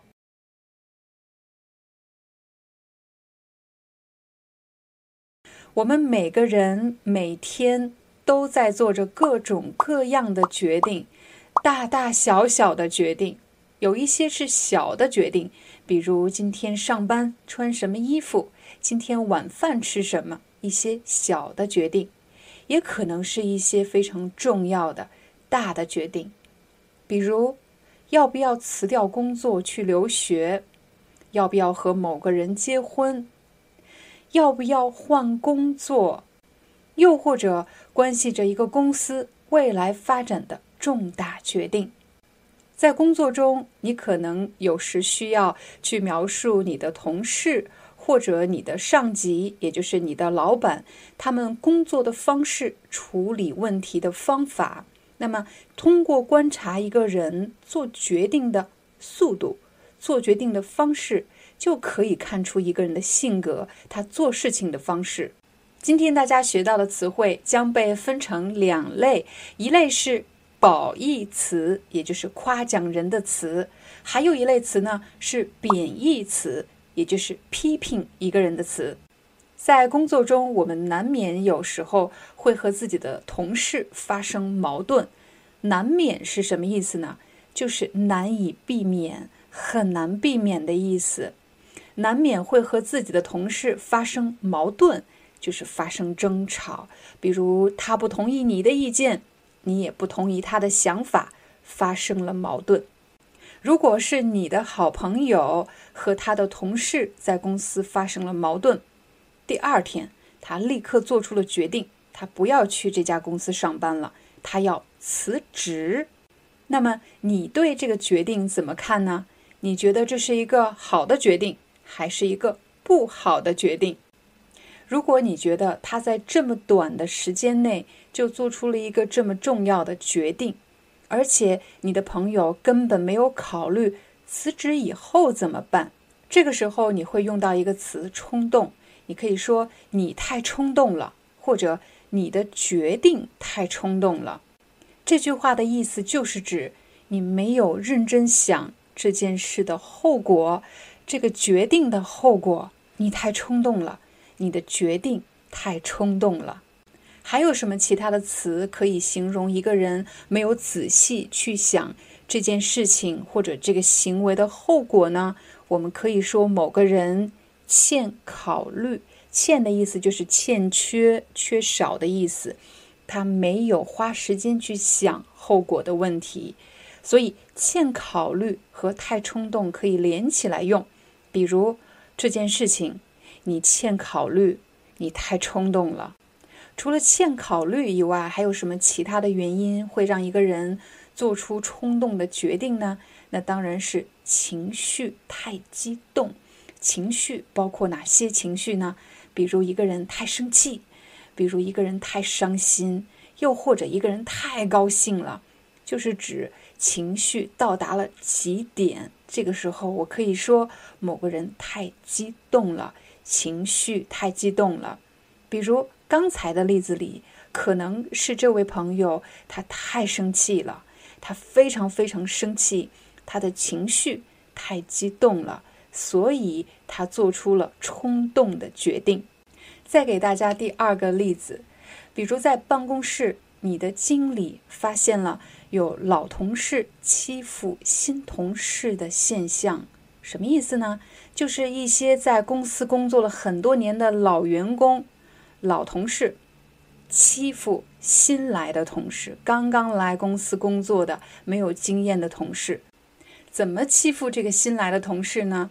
比如拒绝提供支持，新来的同事对工作不是特别熟悉，所以需要老员工的帮助，但是呢？这个老员工拒绝提供帮助，问他什么，他都说我不知道，我不清楚，你问别人。又或者把一些别人都不愿意做的工作交给新来的同事，故意制造困难，甚至有时候还会让新来的同事帮大家买咖啡、买快餐、倒垃圾，总之让新人替老员工做他们自己应该做的事情。我们来想象一下，如果你是这家公司的经理，你会怎么做呢？我想到了三种可能性。第一种，那就是这个经理立刻解雇那些欺负新员工的老员工，立刻解雇他们。第二个选择，那就是在明天的公司例会上立刻解决这个问题。什么叫例会？例会就是例行公事。每个星期都会开的这个会，都要开的这个会，就叫做例会。在明天早上的公司例会上，立刻解决这个问题。第三种可能性呢，那就是这个经理很有可能会不知道该怎么处理，应该是解雇他们呢，还是装作不知道呢？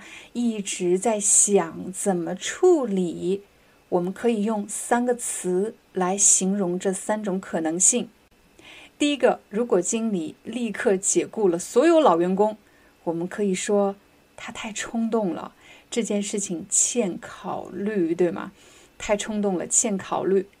第二种，他在第二天的公司例会上立刻解决了这件事情，我们可以说他是一个非常果断的人，他的决定非常果断。果断和冲动有什么不一样呢？果断也是指快速做出行动，快速做出决定，但是。做出果断的决定的人，一般他的情绪都不是特别的激动，不是特别的，呃，特别生气或者特别怎么样，他们的情绪不是特别激动。其次，他想得很明白，后果是什么？他为什么开会？他开会的目的是什么？他想解决什么问题？他想得很清楚。那么这样的决定，我们可以说他的决定非常果断。你也可以说。这个经理非常果断。第三种，当一个人不知道该怎么办，说还是不说，我们可以说他犹豫不决。犹豫不决，你也可以用两个字，他很犹豫，他是一个很犹豫的人，他的性格很犹豫，他的性格犹豫不决。犹豫不决的意思就是指一直在想，但却没有办法做出决定的意思。在视频结束前，我们要帮大家分析两个词，一个是果断，果断是一个褒义词；还有一个词是武断，武断是一个贬义词。果断就是指快速的、头脑清晰的做出决定，快速做决定，果断。比如在面试过程中，如果我被问到你上一份工作的经理是一个什么样的人，我就会说。我上一份工作的经理是一个非常有责任心，而且做事非常果断的人。这里大家要特别小心，不要用成了武断这个词，因为武断是贬义词。我来给大家一个例子：如果一个同事在工作中做错了一件事情，犯了一个小错误，经理就立刻对他说：“你不适合做这个工作，你最好辞职回家。”他对这个同事做出了这样的评价，那我们就可以说这个经理是一个非常武断的人。什么意思呢？他是一个武断的人，是表示他是一个非常主观啊，自己认为是什么，他就认为事实是什么，那是他头脑当中想的，他的想法不代表事实是这样。他是一个非常武断的人。我们也可以说，他对这位同事的评价非常武断，太主观了，太片面了，非常武断。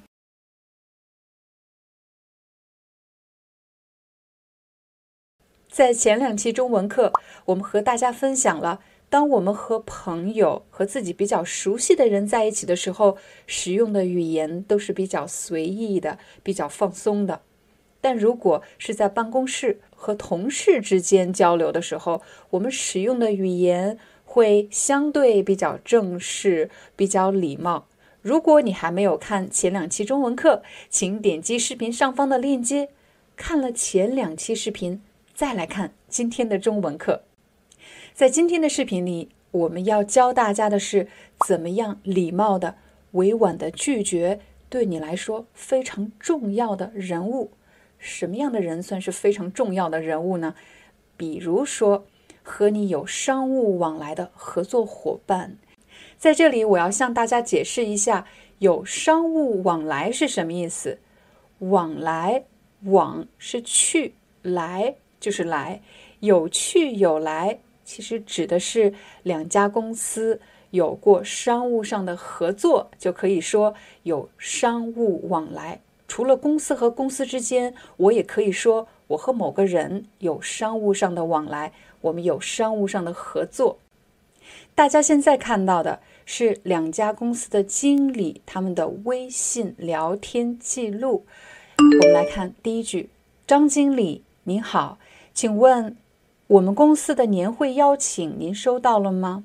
大家看到了，称呼是不一样的。前两期课程都没有这样正式的称呼，但是在今天的场合里用到了姓加上职称。这个人姓张，后面他的职称是经理，所以叫张经理。如果是主管，张主管；如果是助理，张助理；如果是主席呢，张主席。可如果你不知道他的职称，只知道他姓什么，怎么办呢？有一个比较简单的办法，你可以称呼他张女士或者张先生。接下来他说：“您好。”在前几期视频，我们曾经讲过什么时候用“您”。如果我见到一个陌生人，看到他明显比我年龄大很多，比我年长，尤其是老年人，我会选择用“您”。但是在正式的商务会面中，即便对方和自己是同龄人，比如我们两个年龄差不多，都是二十多岁，都是三十多岁，年龄之间没有差异的时候，也会称呼对方“您”。而不是你，这一点和生活场景不太一样。生活场景里，我们只称呼那些比自己年龄大的人，尤其是老年人，我们会用您。但是在商务场景，和你同龄的人也一样，要彼此称呼您。我们继续看下一句，请问我们公司的年会邀请您收到了吗？啊，这里年会，你知道年会是什么意思吗？很多公司在一年的年末的时候，也就是过新年的时候，会举行一场盛会。这个盛会到底有什么作用呢？大概有三个。第一，就是去表彰在这一年中工作非常突出、非常努力的员工，有可能给他们发奖金，有可能给他们颁奖。这是第一。第二，在年会上，公司会向员工。公布在过去的一年公司的发展和变化。第三是什么呢？第三点，年会的作用其实是一个团队建设的手段，是一种方法。通过这样一个年会，大家有奖金，还可以去表演节目，一起吃饭，参加一个聚会，让员工感到一种团队的凝聚力，觉得。有归属感，我属于这个公司啊，公司也非常考虑我，非常照顾我。在明年，我将更加努力的为公司创造更多价值，所以它也是一个团队建设的手段。所以年会这个活动呢，除了公司的高层管理人员会出席以外，还会有公司的员工，还有什么人呢？当然，还有他们非常重要的客户或者供应商，有可能也会被邀请到这个年会上。你看，刚才只是短短的几句话，我们却花了这么长时间为大家介绍背景的信息。所以，在这里大家可以做几秒钟的停留，想一想，学习语言真的很麻烦。一个很重要的原因就是，我们首先要对背景信息有了解。他们是什么人，在什么场合说话？其次，在不同的圈子，大家都有一些习惯性的表达共识，也就是只要在这个圈子，大家就期待着你会这么说话，你会这么做事情，它是有一个习惯在里面的。所以下一次，如果你发现自己表达的好像不太地道、不太自然，就要想一想：第一。你对背景信息了解了吗？你对场景了解了吗？你对通常在这个场景下大家的表达方式了解了吗？而不仅仅只是背一两个词汇和句型而已。如果我们想正式的邀请某个人，那么就要向对方发出一封邀请函。函是什么意思呢？函就是正式的书信，像这种商务的正式邀请。我们向对方发出邀请函，当然，邀请函也可以简化为邀请，发出一份邀请。请问我们公司的年会邀请邀请函您收到了吗？对方回答：“您好，黄经理。”你看，也是用“您好”来回复的，而且也是用姓加上职称。邀请函我已经收到，非常感谢您的盛情。盛情是什么意思呢？如果你去查字典，字典上说盛情是深厚的情谊。深厚的情谊是什么意思呢？其实你可以这么理解，在这个场景中，这个黄经理以非常隆重的、非常正式的方式邀请张经理去参加。如果想感谢对方这么隆重的邀请，我们可以说感谢您的盛情。但由于年会那天我在外地出差，年会那天在外地出差，外地是什么意思呢？比如他们两个都在北京。北京以外的地方就称为外地。去出差表示因为工作原因要去什么地方，所以很遗憾我不能出席。出席就是正式的参加，我不能出席。这里有一个词“由于”，由于是什么意思呢？由于就是因为。可是你会问，由于和因为有什么不一样？如果我和我的家人，他们问我为什么不能去，我可能就会说，我会说因为什么什么，因为我没时间。但是呢，如果是在比较正式的场合，尤其是书信来往的时候，你就可以用由于，由于就是因为的意思。对方说您太客气了，太客气了。刚才他说了什么？这个张经理说了什么？黄经理说太客气了。对，因为黄经理说谢谢您的盛情，所以对方回答您太客气了。想必到了年底，您一定很繁忙。想必就是我能想得到，一定是这样。想必到了年底，一年年末的时候，你一定特别繁忙。在口语的时候，我们说忙死了，特别忙。可是呢，在正式的。语言中我们要说特别繁忙，等您回来给我打个招呼。打个招呼是什么意思呢？意思就是告诉我一声，我会亲自登门拜访。哇，亲自，亲自就是我亲自去，而不是让我的助理，不是让别人去，我会自己去的，我亲自去。登门是什么意思呢？登门就是去你那里，是一个非常礼貌的、非常礼貌的表达。我会登门拜访，这四个字通常在一起。登门拜访其实就是去你那里看望你的意思。对方回答：“随时恭候您的大驾。”这些语言真的都特别的正式，随时什么时候都可以。恭候就是我很恭敬的等着您。您的大驾，您的来临，这些话我们日常会说吗？我不会这么跟我的爸爸妈妈或者我的家人、我的朋友说，除非我开玩笑。比如我的朋友说：“今天我去你家，你有空吗？”我会说：“随时恭候您的大驾。”其实是我在开玩笑，我在用一种非常正式的口吻，感觉好像迎接国王来我家一样。其实是用这种特别正式的口吻在开玩笑。我开玩笑，这些话我不会对自己关系特别好的朋友说，只有正式场合我才会这么用。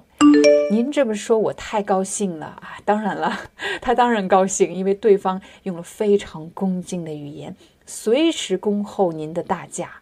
哎呀，天哪，这语言真的是特别尊敬。您这么说，我太高兴了。我们电话联系，他们怎么联系？电话联系，随时打电话联系。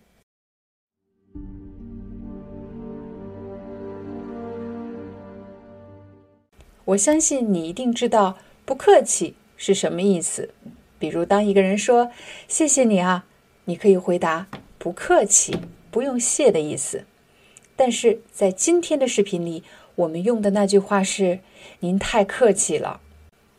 客气这个词其实有很多意思。所以它就比较难掌握，它的意思太灵活了，所以我们需要在具体的场景当中学习“客气”这个词。比如你去参加一个朋友的生日聚会或者婚礼聚会，你准备了一份礼物送给他，当他收到礼物或者打开礼物后，他说：“哎呀，您太客气了”或者“你太客气了”，他是什么意思呢？有可能是你送的礼物太贵重了，他会觉得让你破费了很多钱。什么叫破费？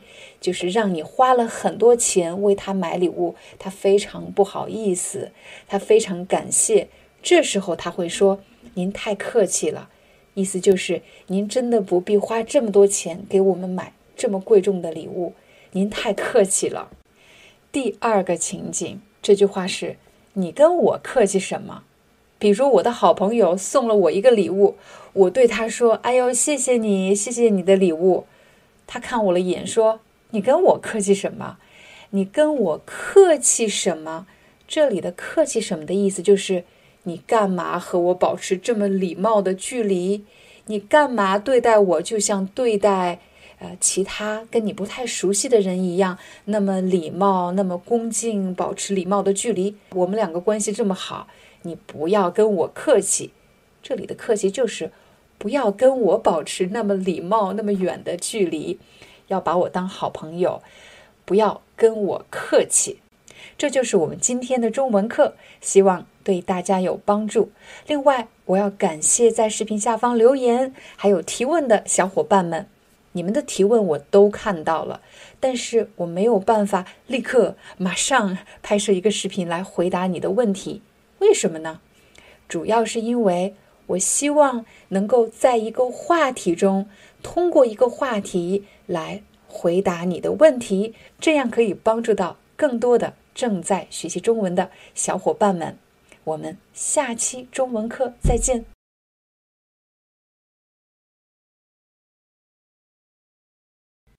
最近一段时间，我们和大家聊了很多和职场有关的话题。除了希望大家能够通过这些视频学习到一些实用的职场表达，其实也希望借由这些视频和大家分享一些有用的职场经验。在这里要向大家坦白的是，可能从我的年龄上，你会觉得我应该是一个有至少十年以上工作经验的人，但其实呢。在很多时候，我会发现我对职场其实并不了解，我更像是一个职场小白，你也可以说职场菜鸟或者职场菜鸡。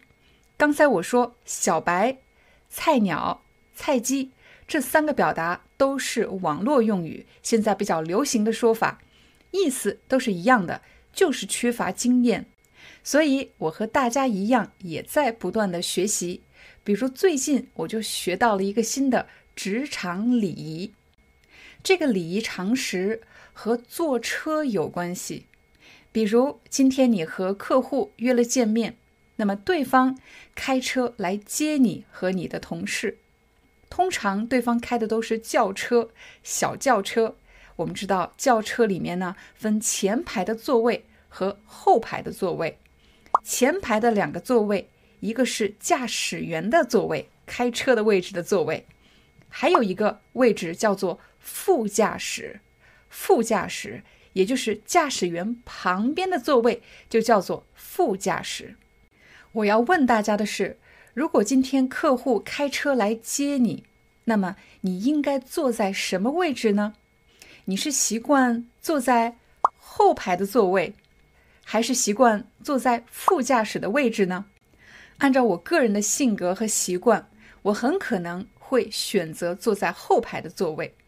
大家不要看我每天拍摄视频，应该是一个很健谈的人，但其实当我见到陌生人或者见到客户，我和大家一样，也会难免有些紧张，不知道该说什么。为了避免这种尴尬，我就会选择坐在后排。但其实我在这里犯了一个很简单的错误。如果客户开车来接我，我应该坐在副驾驶的位置。为什么要坐在副驾驶呢？因为如果我坐在后排的座位，这样客户就变成了司机，就好像我坐了一部专车，而客户就是我专车的司机。所以选择坐在后面，对客户是非常不礼貌的。最好的办法是，你坐在副驾驶。客户开车，在开车的过程中，你还可以和他聊聊天，缓解一下气氛。有的朋友会问了，那如果我们是两个人呢？客户开车，但是我们是两个同事，一个男同事，一个女同事，到底谁坐在副驾驶呢？通常来说是男同事坐在副驾驶，又或者比较健谈、比较善于交流的这个人。坐在副驾驶，相信大家已经明白了。如果客户开车来接你，我们应该选择坐在副驾驶，而不是后排座位。那么我再问你一个问题：如果你和你的同事同时上车，同事坐在了副驾驶，你坐在了后排的座位，可是中途同事下车了，这时候你应该怎么办呢？有可能你已经想到了，如果方便的话，你可以在中途下车，把自己的位置换到副驾驶，这样你就可以坐在司机的旁边，陪开车的人说话聊天。又或者你坐在后排，但是可以把身体前倾，至少不要让司机一个人傻傻的开车，你们两个之间没有交流，应该尽可能的展开对话，不要让对方觉得他是你的。专属司机。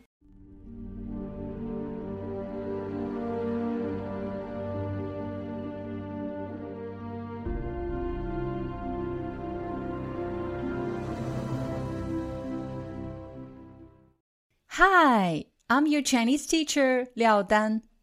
Thank you so much for listening to 每日中文课. If you're looking for more lessons, please visit our podcaster website Here's a link shows.acast.com slash free to learn. As a silver member, you can get access to all the lessons we've created to help you learn natural Chinese in a fun, interesting, and immersive way. Join us today. Enjoy your ad free listening. I'll see you in upcoming episode.